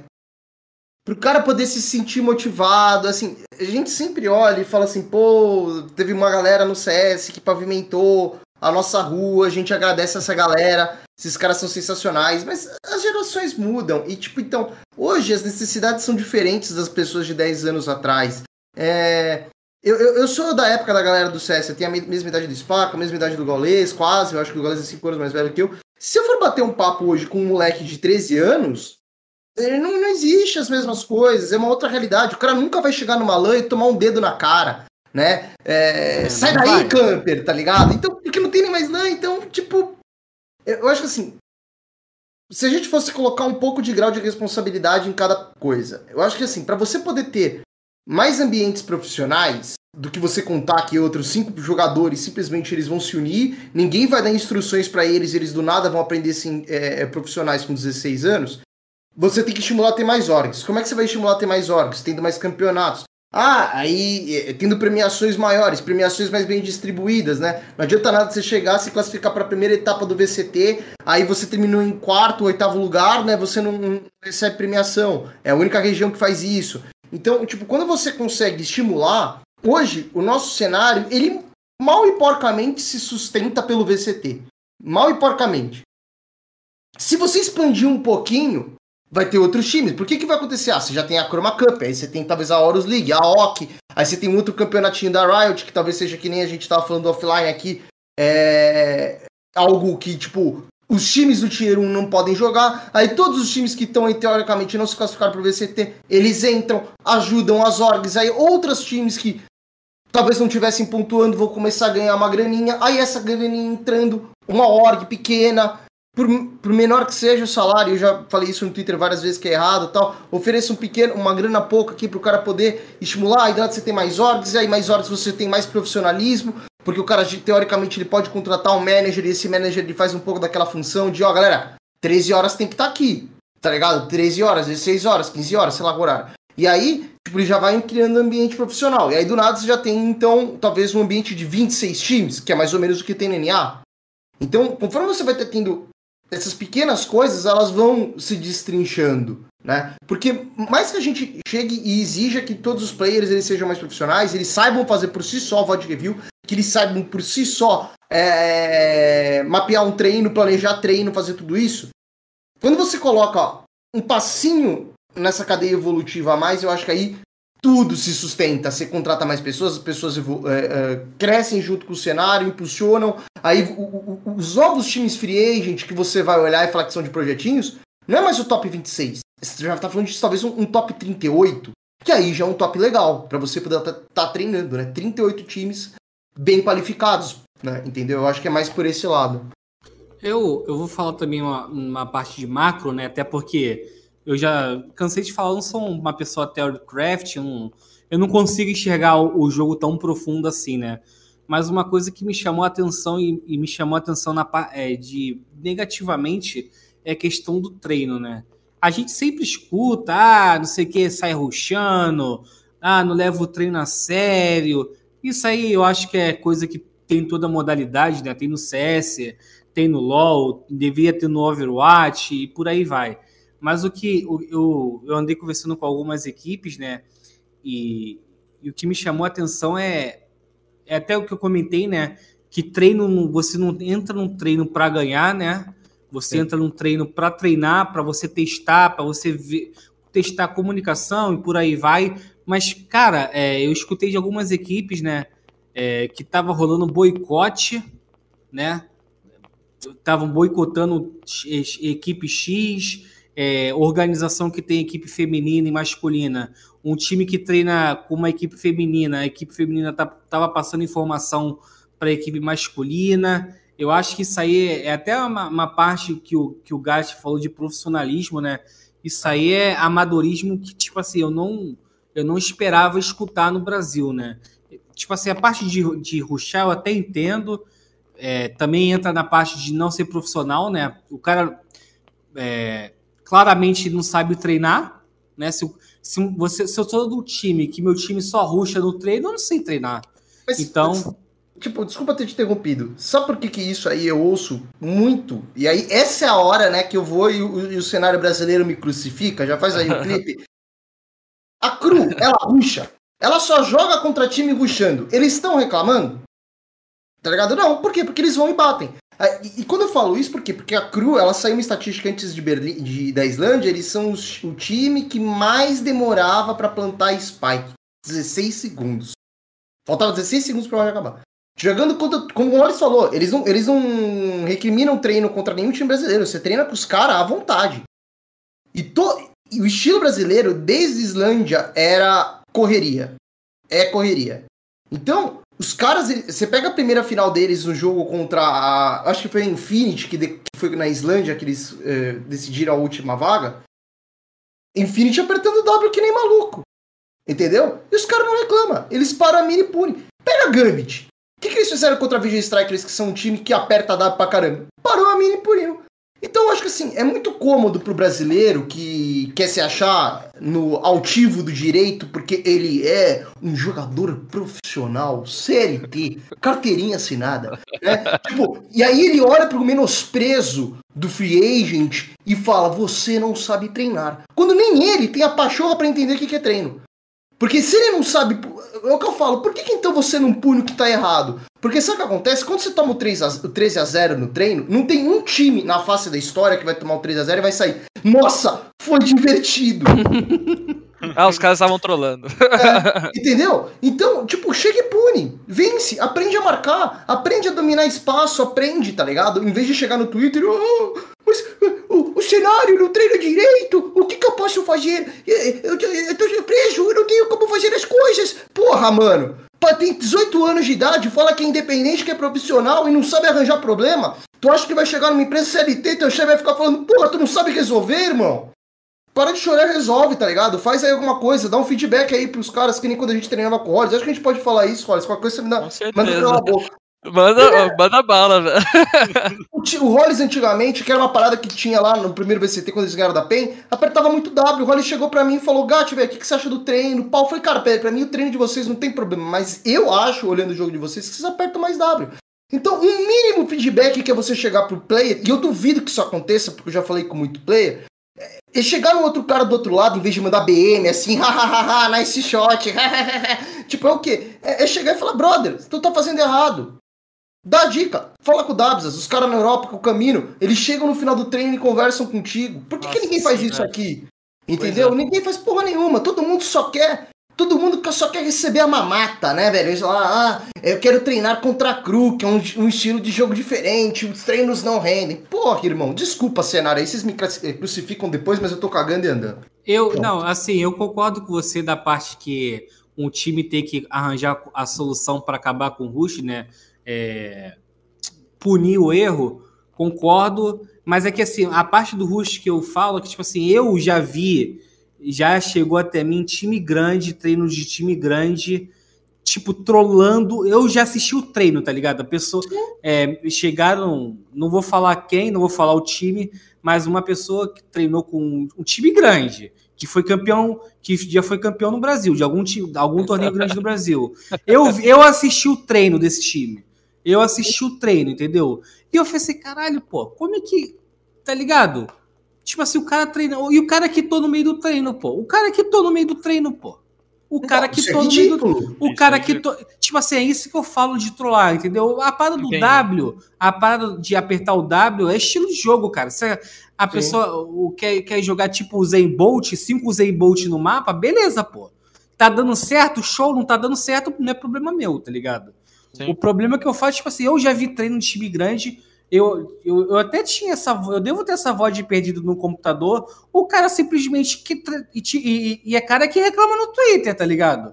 É jogador que tem reclama. O cara que tô no meio do treino, ah, vocês não estão jogando certo. Valeu, falou. Alt F4, pô. Pô, é lá no começo, lá, isso aí tinha um ano. Eu, eu lembro disso, eu ia falar agora. Pô, os caras reclamavam do QCK que não parava, mas ninguém conseguia parar o cara.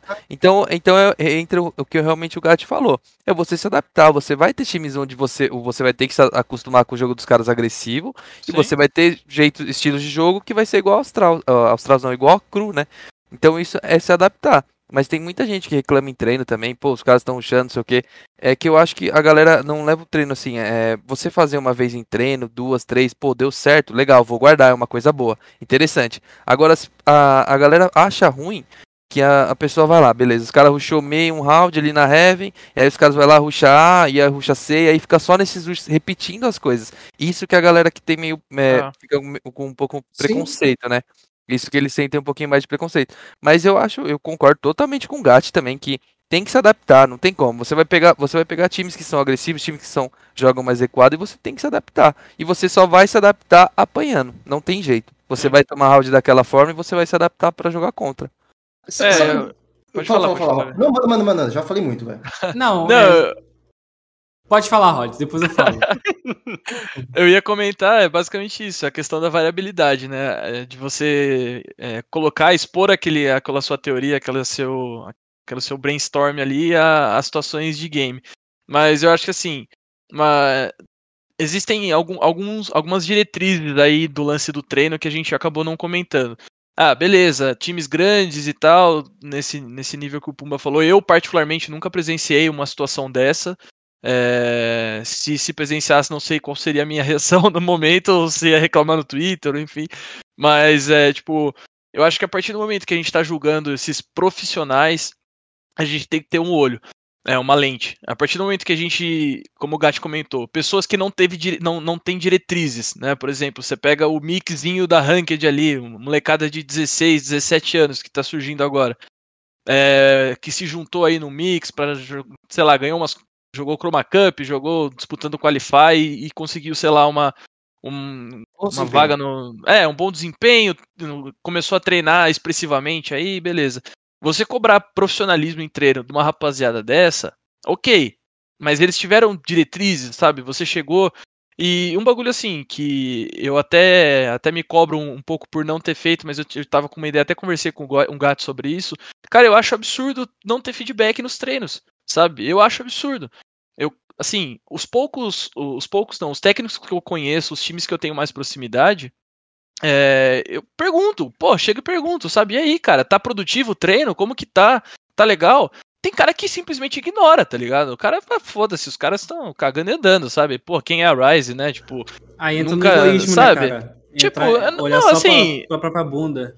É, exato, tipo assim, é... Não falo de todo mundo, pô, tem muita gente muito legal, muita gente boa, é, que, que sempre olha, assim, pô, dá referência, dá feedback e tal.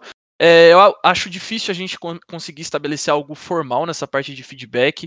Eu já tentei um pouco, mas é, é entra um pouco em questão de, pô, o que, que eu tô fazendo, o que, que eu posso esconder, o que eu posso falar, sabe? Tipo, sei lá, tá escondendo o quê, tá ligado? Mas assim, pô, feedback é um bagulho absurdo, absurdo. Você tem que ter um feedback interno, até com o jogador, você tem que ter um feedback do seu game você vai esperar, sei lá, um campeonato a cada três meses pra você ter um feedback, sabe? Tipo, pra você ver, ó, oh, nossa, que merda, não posso ruxar B da Heaven no, no armado porque, contra um eco que os caras encurtam a distância e eu tomo, que eu me ferro, sabe? Tipo, lógico, se você não tem a capacidade de perceber isso, ok. Mas, pô, custa falar, sabe? Custa ter alguém para te dar um feedback, alguma coisa que acrescente. Porque você melhorando, você me melhora, tipo, a gameplay do cenário, você melhora o cara que tá jogando contra você, por consequência, você melhora o jogo do Brasil. Tipo, essa é uma das, das, principais coisas que a gente não, não, se, não se reclama no Twitter. Você não vê, né? Pô, o cara me deixou no vácuo do feedback que eu pedi lá. Será que isso é trollar treino? Não sei, tá ligado? Não, cara... eu acho que essa parte do feedback não é trollar, não, cara. Tipo assim. Mas, é, mas aí é que eu entro que eu falei até. É, falando junto com você, mas aí entra é, na parte do time só pensar no, no próprio time, entendeu? É, assim, eu acredito que cada um de nós aqui, né, como profissionais, tem que pensar em si, na, na carreira, uhum. mas também tem que pensar num todo, pô. O cenário não é né, só, por exemplo, Sharks e Game Landers, Game Landers, os Sharks e Vikings, Vikings e Cage. O, o, cenário é Cage, o cenário é Game Landers, o cenário é Fúria, é Avan, é Rise, é Stars Horizon. E, e, tipo assim, se um ajudar o outro, se um ajudar o outro, é, é, é, é, o. É o mix da Ranked que tá lutando é o, pra conseguir é, então, uma vaga da... no, no o... nos treinos, tá ligado? É, pô, é o mix da. É, tipo assim, é o preconceito de tu pegar cinco moleques. É, o time é tag. Não tem time. Ah, porra, não vou treinar porque não vai ser bom. Mas, pô, imagina você pega, pô, mas esse cara aqui me ensinou isso aqui. Me ensinou, pô. Ah, eu treinei com. Vou, dar um exemplo aqui, com a revoada. A revoada é, me ensinou um pixel novo, entendeu? Eu acho que a gente tem que ter, é, tem que ter mente aberta. Né? Eu, se fosse treinador, eu teria muita mente aberta. Eu ia ser tipo gato, ah, o cara jogou, apertou no W, beleza, vai ficar todo mundo parado no bomb e vai entrar tomando bala, pô, entendeu? É, eu, só, eu só acho errado a parte de trollar e uma coisa que me incomoda muito é ego, cara. Exato. Pô, aí, maluco. Exato. Ah, o, o cara chegou do Senado Valante, porra, eu ganhei a chave da cidade do Rio de Janeiro. E beleza, ele dá vontade. Se eu fosse, se eu fosse jogador aí, eu ia mandar assim. E aí, Champs, ganhou o que no Valorante? ah, entendeu? eu acho, é, velho. E eu, eu acho, acho que assim, só, desculpa cortar, eu acho que assim, um ponto importante da gente falar esse lance de, de trollar os treinos, eu acho que, tipo, é o que, que seria trollar treino, tá ligado? É, tipo, a, a, parte de trollar o treino pra mim foi o exemplo que eu não, dei, é... de quitar, entendeu? Exato. O cara que tá no meio da parada. Exato, com um propósito que, ah, o cara tá jogando errado. Mas, porra, quem é você para falar que eu tô jogando errado, tá ligado?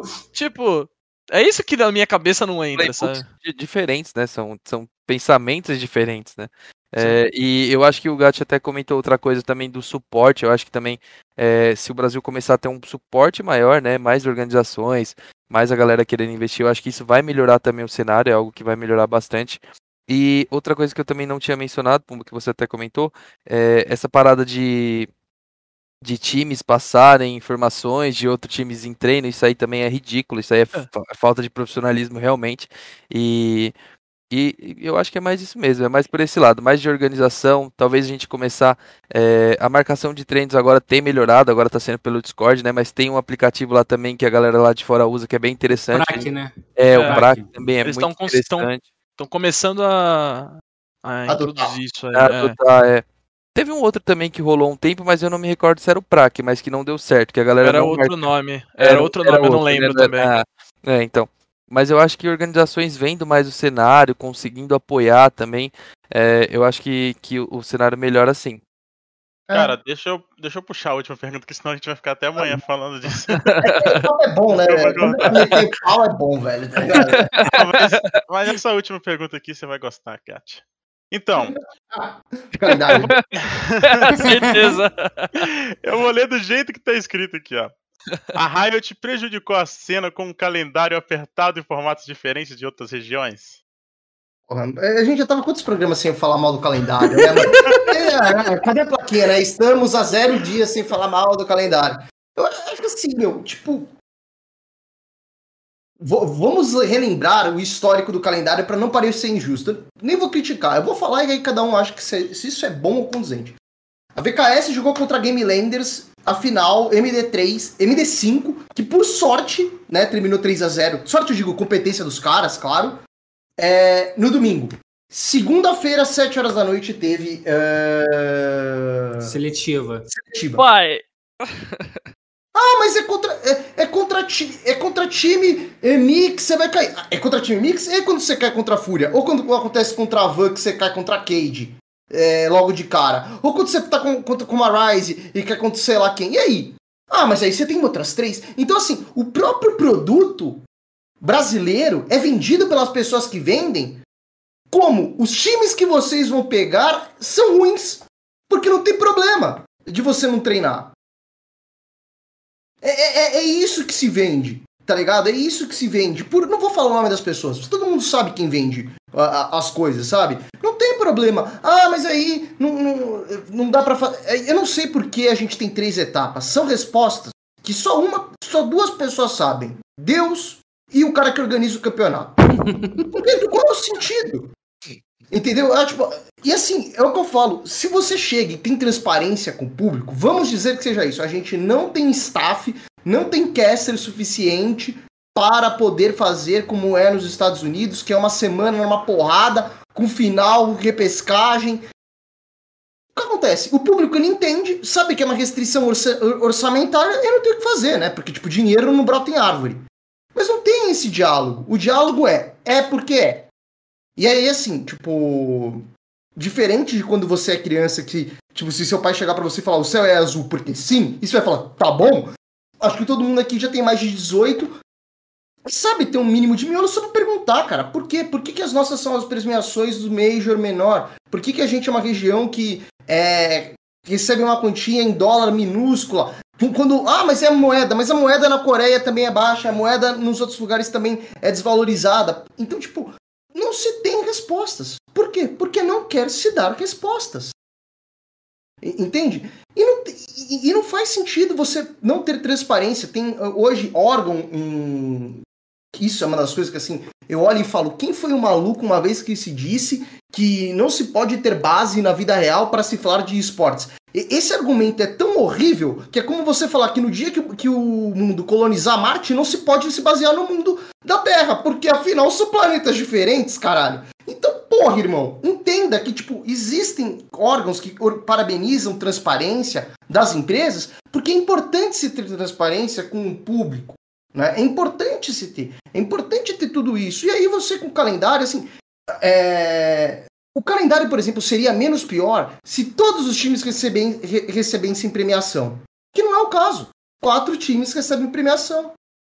Por menor que seja, o, o, dono da org ele vai ficar mais feliz que você tenha ganho mil reais, que talvez fosse a premiação mínima, não sei quanto é, porque alivia um pouco a conta do cara.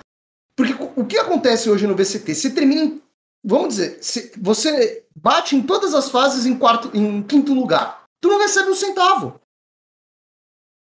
E aí você foi ruim a sua classificação? Pô, você não chegou, obviamente, no talvez no no naquele, finals. No finals. Mas foi ruim?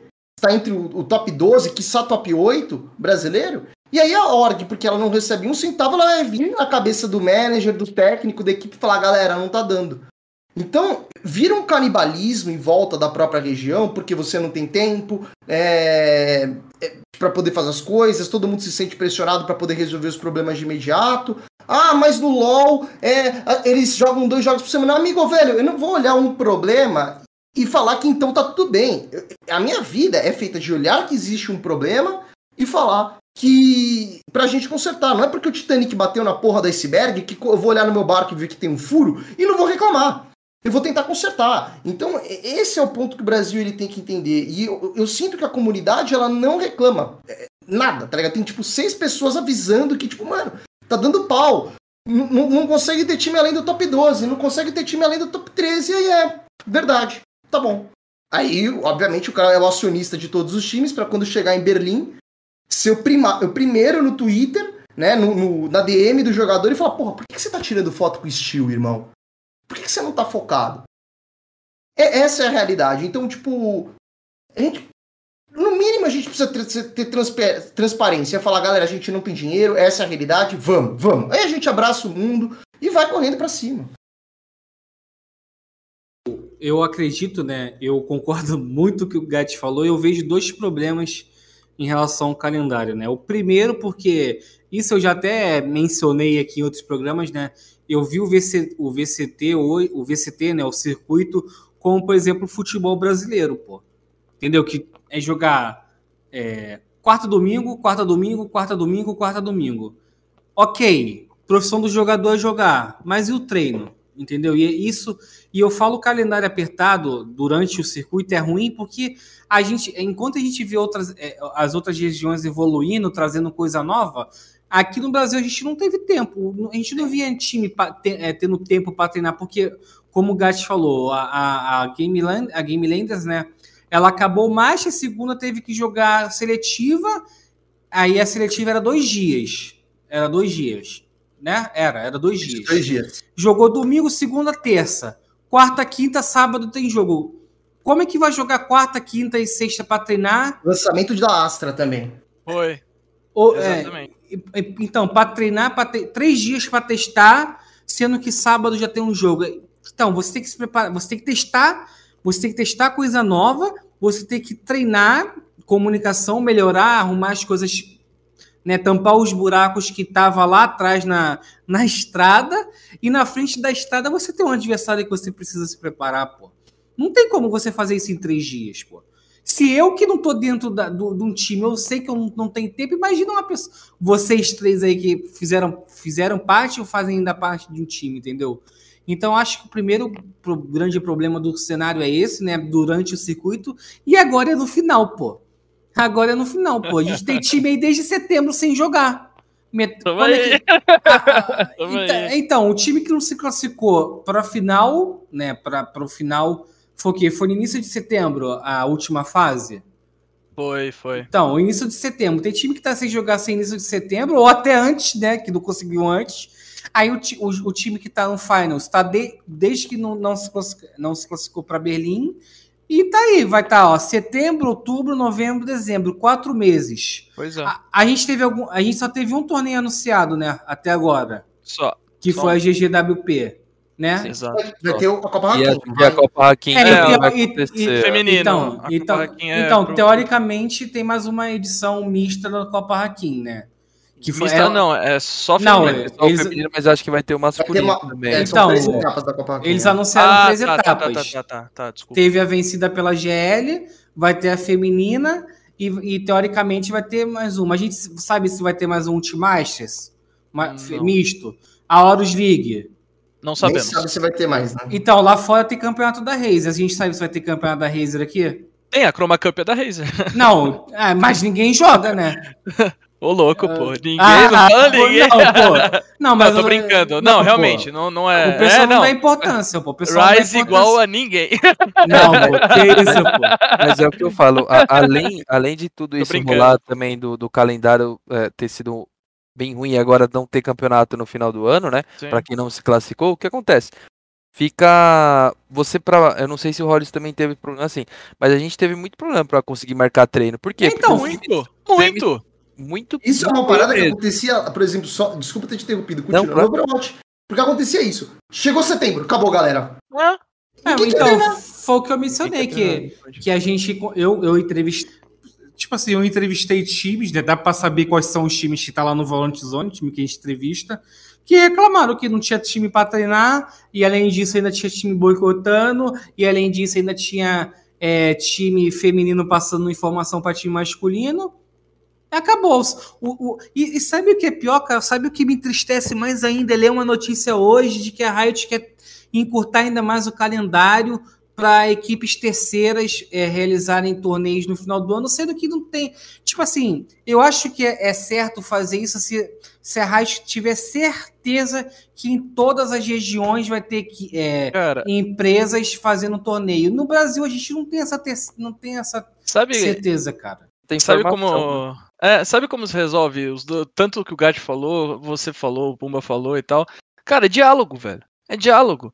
A, a, Riot, assim, ela. Desculpa, mas na minha visão é obrigada, e isso é uma obrigação, eu acho que se eles estão sustentando o produto deles, é uma obrigação dela, dela conversar tanto com a comunidade, principalmente com quem fomenta esse, esse produto dela, que somos nós, né? Porque todo dia a gente tá ralando no, no Valorant treinando, é, estudando o jogo, fazendo marketing pro jogo, sabe? Porque a gente quer, meu, que o jogo cresça, que o cenário cresça, que todo mundo ganhe com isso.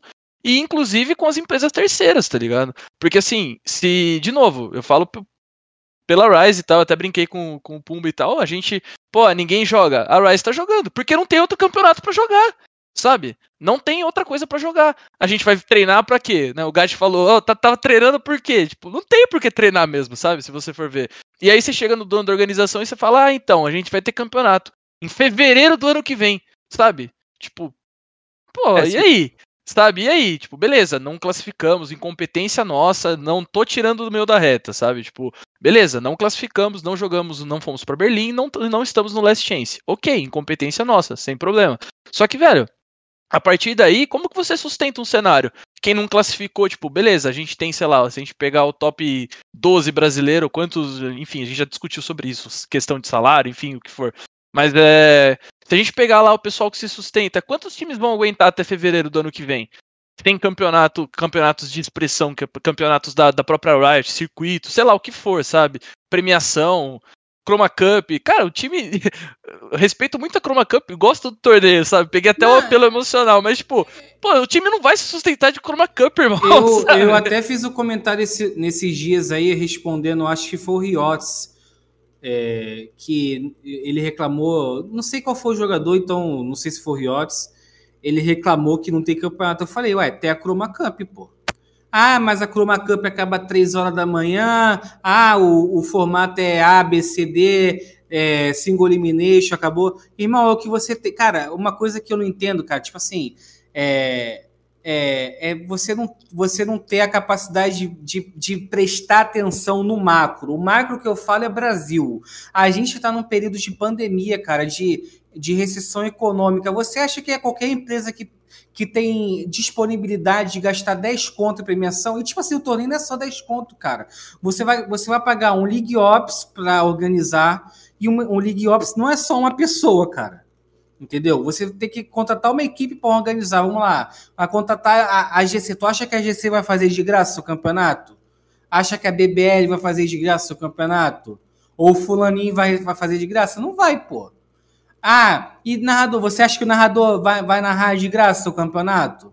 Então o campeonato não é só os 10 contos que tem de premiação, é um investimento que tem por trás. Exato. Aí eu vejo assim, ah, só a Chroma Cup, meu irmão, você tem que jogar. Irmão, se você quer jogar, você joga o que você tem. Exato. Entendeu?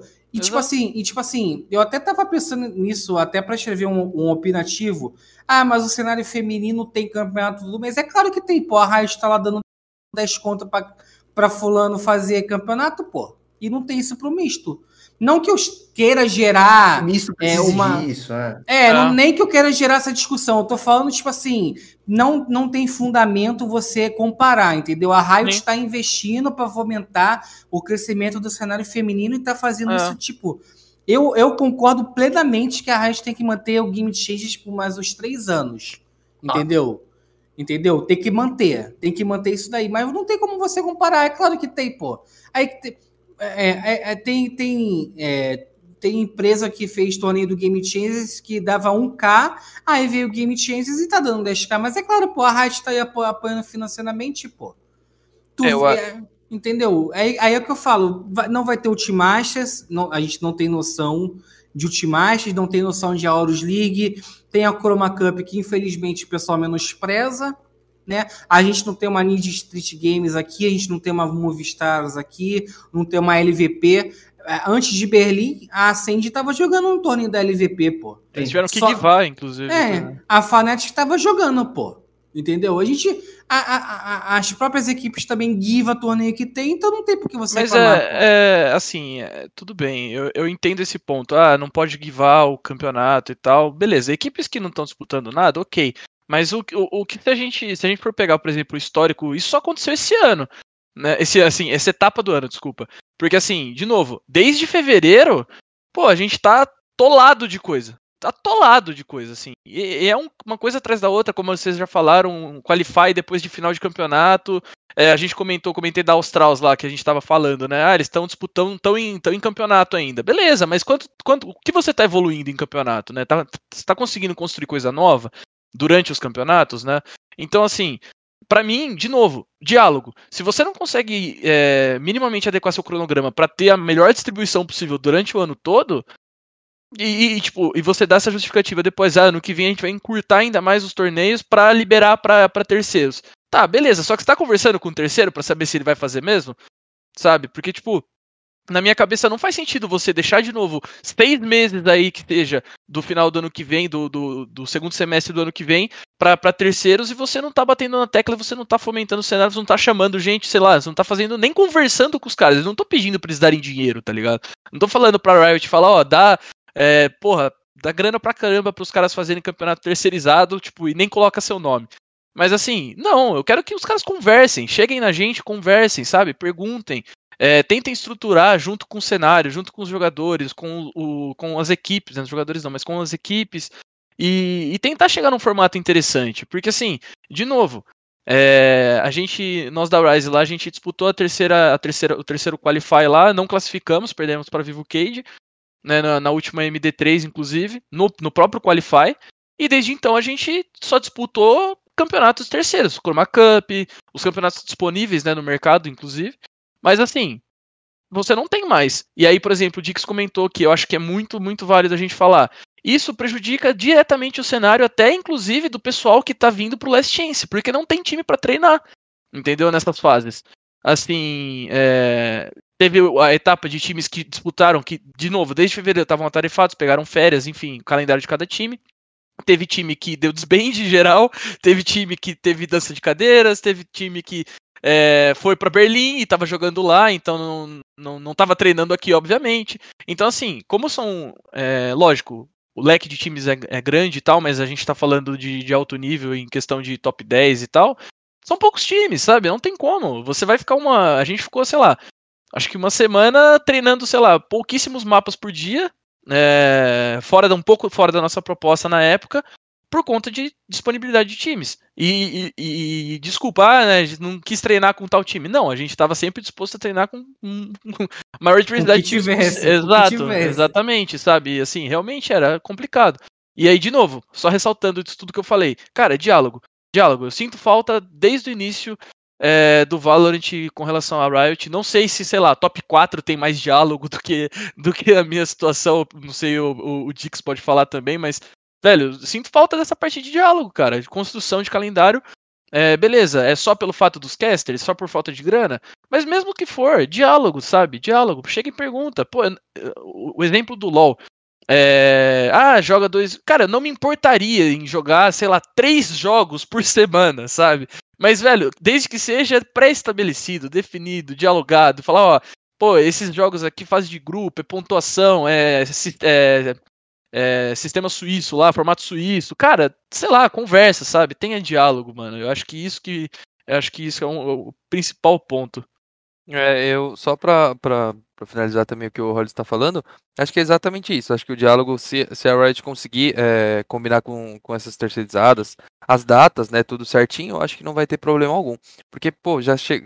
teve é, é situações onde tem muito camp na mesma semana, no mesmo mês, chegou a ter três, até quatro campeonatos no mesmo mês, e aí, a passado, gente, tá, né? é, e aí a gente tá assim agora sem campeonato. Então acho que entra realmente o que o Hollis falou. A Riot chegar, conversar, ó, terceiro, ó, a gente tem essa data aqui, sabe? Fazer realmente um cronograma completo, já incluindo Masters, incluindo Last Chance, incluindo todos os campeonatos, mas de terceirizados para que a gente fique sabendo desde o começo, para que a gente se programe para isso. Sim, cara, eu vou ter que interromper porque tá chegando nossa horinha de terminar. Tá. Já vi que ah. esse é um tema que dá pra gente fazer um, um Spike Plant inteiro falando sobre, sobre calendário, falando sobre o que a gente precisa melhorar no Brasil. Mas infelizmente, esse que, acho que se eu tiver errado, Puma pode me corrigir, mas acho que esse foi o maior Plant que a gente já teve, né, em, em duração. Enfim, eu vou dar um, um espacinho para vocês, para vocês se despedirem do, do público, falarem das suas redes sociais, é, divulgar as lives, né? Vai ter live hoje, Gat? Vai, vai. Vou tomar uma ah. ducha aqui e já abrir live depois. Vou tá lá, vou tá lá. E é isso Estaremos aí. lá, né? Vou, vou começar pelo Dix, né? Porque a gente ainda não nos trombou aqui no Spike Plant. Pra ele poder ir se despedindo da galera, divulgar suas redes sociais e tal. Agora o tempo é seu. Perfeito. Bom, é, primeiro eu queria agradecer, né, a, a todos vocês aí, foi muito legal esse bate-bola aqui. Eu nunca tinha participado, é a primeira vez que eu tô, tô vindo aqui com vocês, é também a primeira vez que eu tô participando de uma entrevista assim, né. É, queria agradecer o convite, o espaço, né, que vocês deram, que foi é muito bacana, eu acho que é muito interessante a gente ter, a gente conversar, toda a comunidade realmente conversar, se ajudar, isso ajuda muito, né. É, bom, minhas redes sociais, Instagram e Facebook é DixVLR, são, são iguais, né. E, pô, brigadão, brigadão mesmo, sério. Eu queria só agradecer mesmo pela, pela oportunidade. E é isso. Cara, eu queria agradecer você pela participação. Agradecer também a, a, Sta- a Stars por ter liberado. Eu, como Belo Horizontino, torço bastante que a equipe cresça no cenário. Ó, o clubismo, hein? É, o fazer- nem foi visitar a gente lá, aí não dá. É assim, Aí é Ah, não, complicado, hein? Não, a gente É. pode combinar, a gente faz até uma matéria lá dentro. É só, só conversar Fechou. direitinho. Aí, tá, tá reclamando, o cara vai chegar Prazer. com. É, Vai, tá reclamando aí, o cara vai chegar com o rojão, vai meter lá um. Diretoria Jim Carrey. Quem quer? É, vai aparecer lá teu muro pichado, diretoria Jim Carrey. Torcedores, calma, né?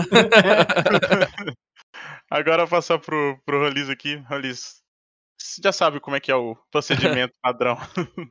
Não, pô, muito obrigado aí, sempre agradeço, é muito bom. É, eu, particularmente, gosto muito de falar sobre Vala de qualquer hora do dia. O Gat sabe, eu sempre encho o saco dele falando nas lives lá, todo mundo. Ah, encher o saco é mentira. assim.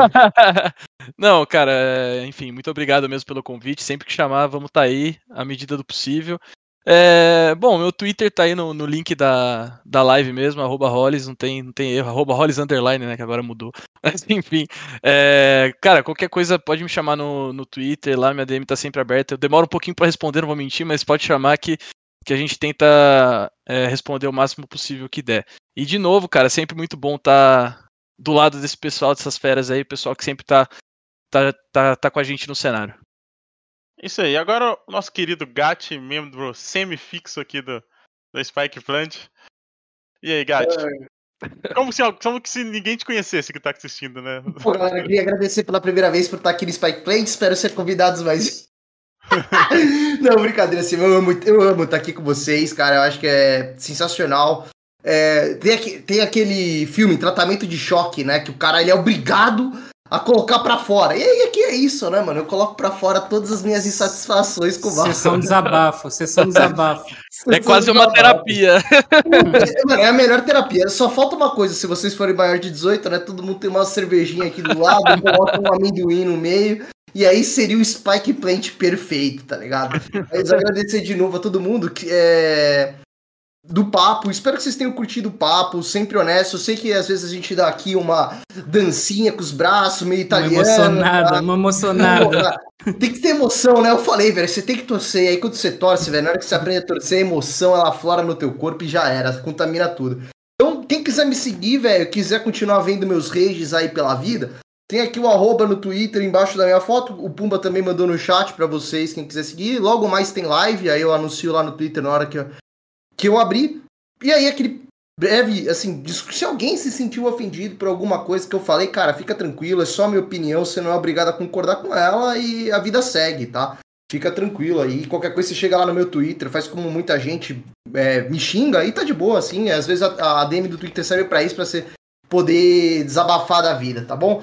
É, pensa que é uma terapia de choque também. E é isso, galera. Então, muito obrigado pela participação de novo, de estar aqui com vocês. Cara, e como ele gosta de dizer, por último, mas não menos importante, o nosso querido editor-chefe Gabriel Pumba, que inclusive tá representando a gente lá no Super Júri do Prêmio Esportes BR. Parabéns aí, Pumba. Opa. É, seu espaço agora para divulgar suas redes sociais e mandar um beijo para todo mundo que te ama. Eu que eu, eu gostaria de agradecer primeiramente a quem nos assistiu, né? Falar umas patetagens aí, mas como o Gatti falou, é do coração e ninguém é obrigado a concordar. É, gostaria de agradecer imensamente a vocês que é, puderam participar, né?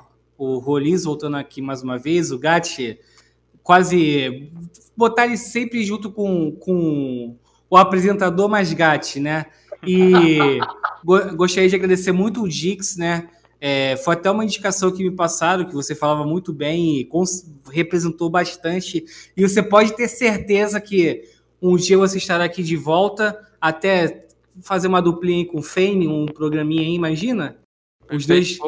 Top, top demais.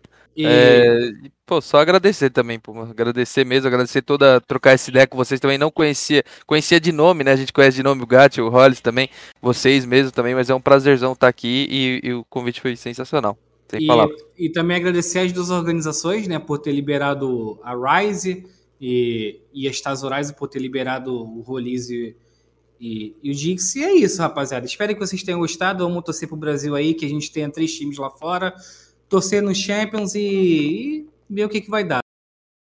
Eu é a minha esperança. Nossa. E eu já queria agradecer aí a Gamers Club pelo espaço. Lembrar vocês que os cortes desse programa vão estar lá no canal da Gamers Club Media no YouTube.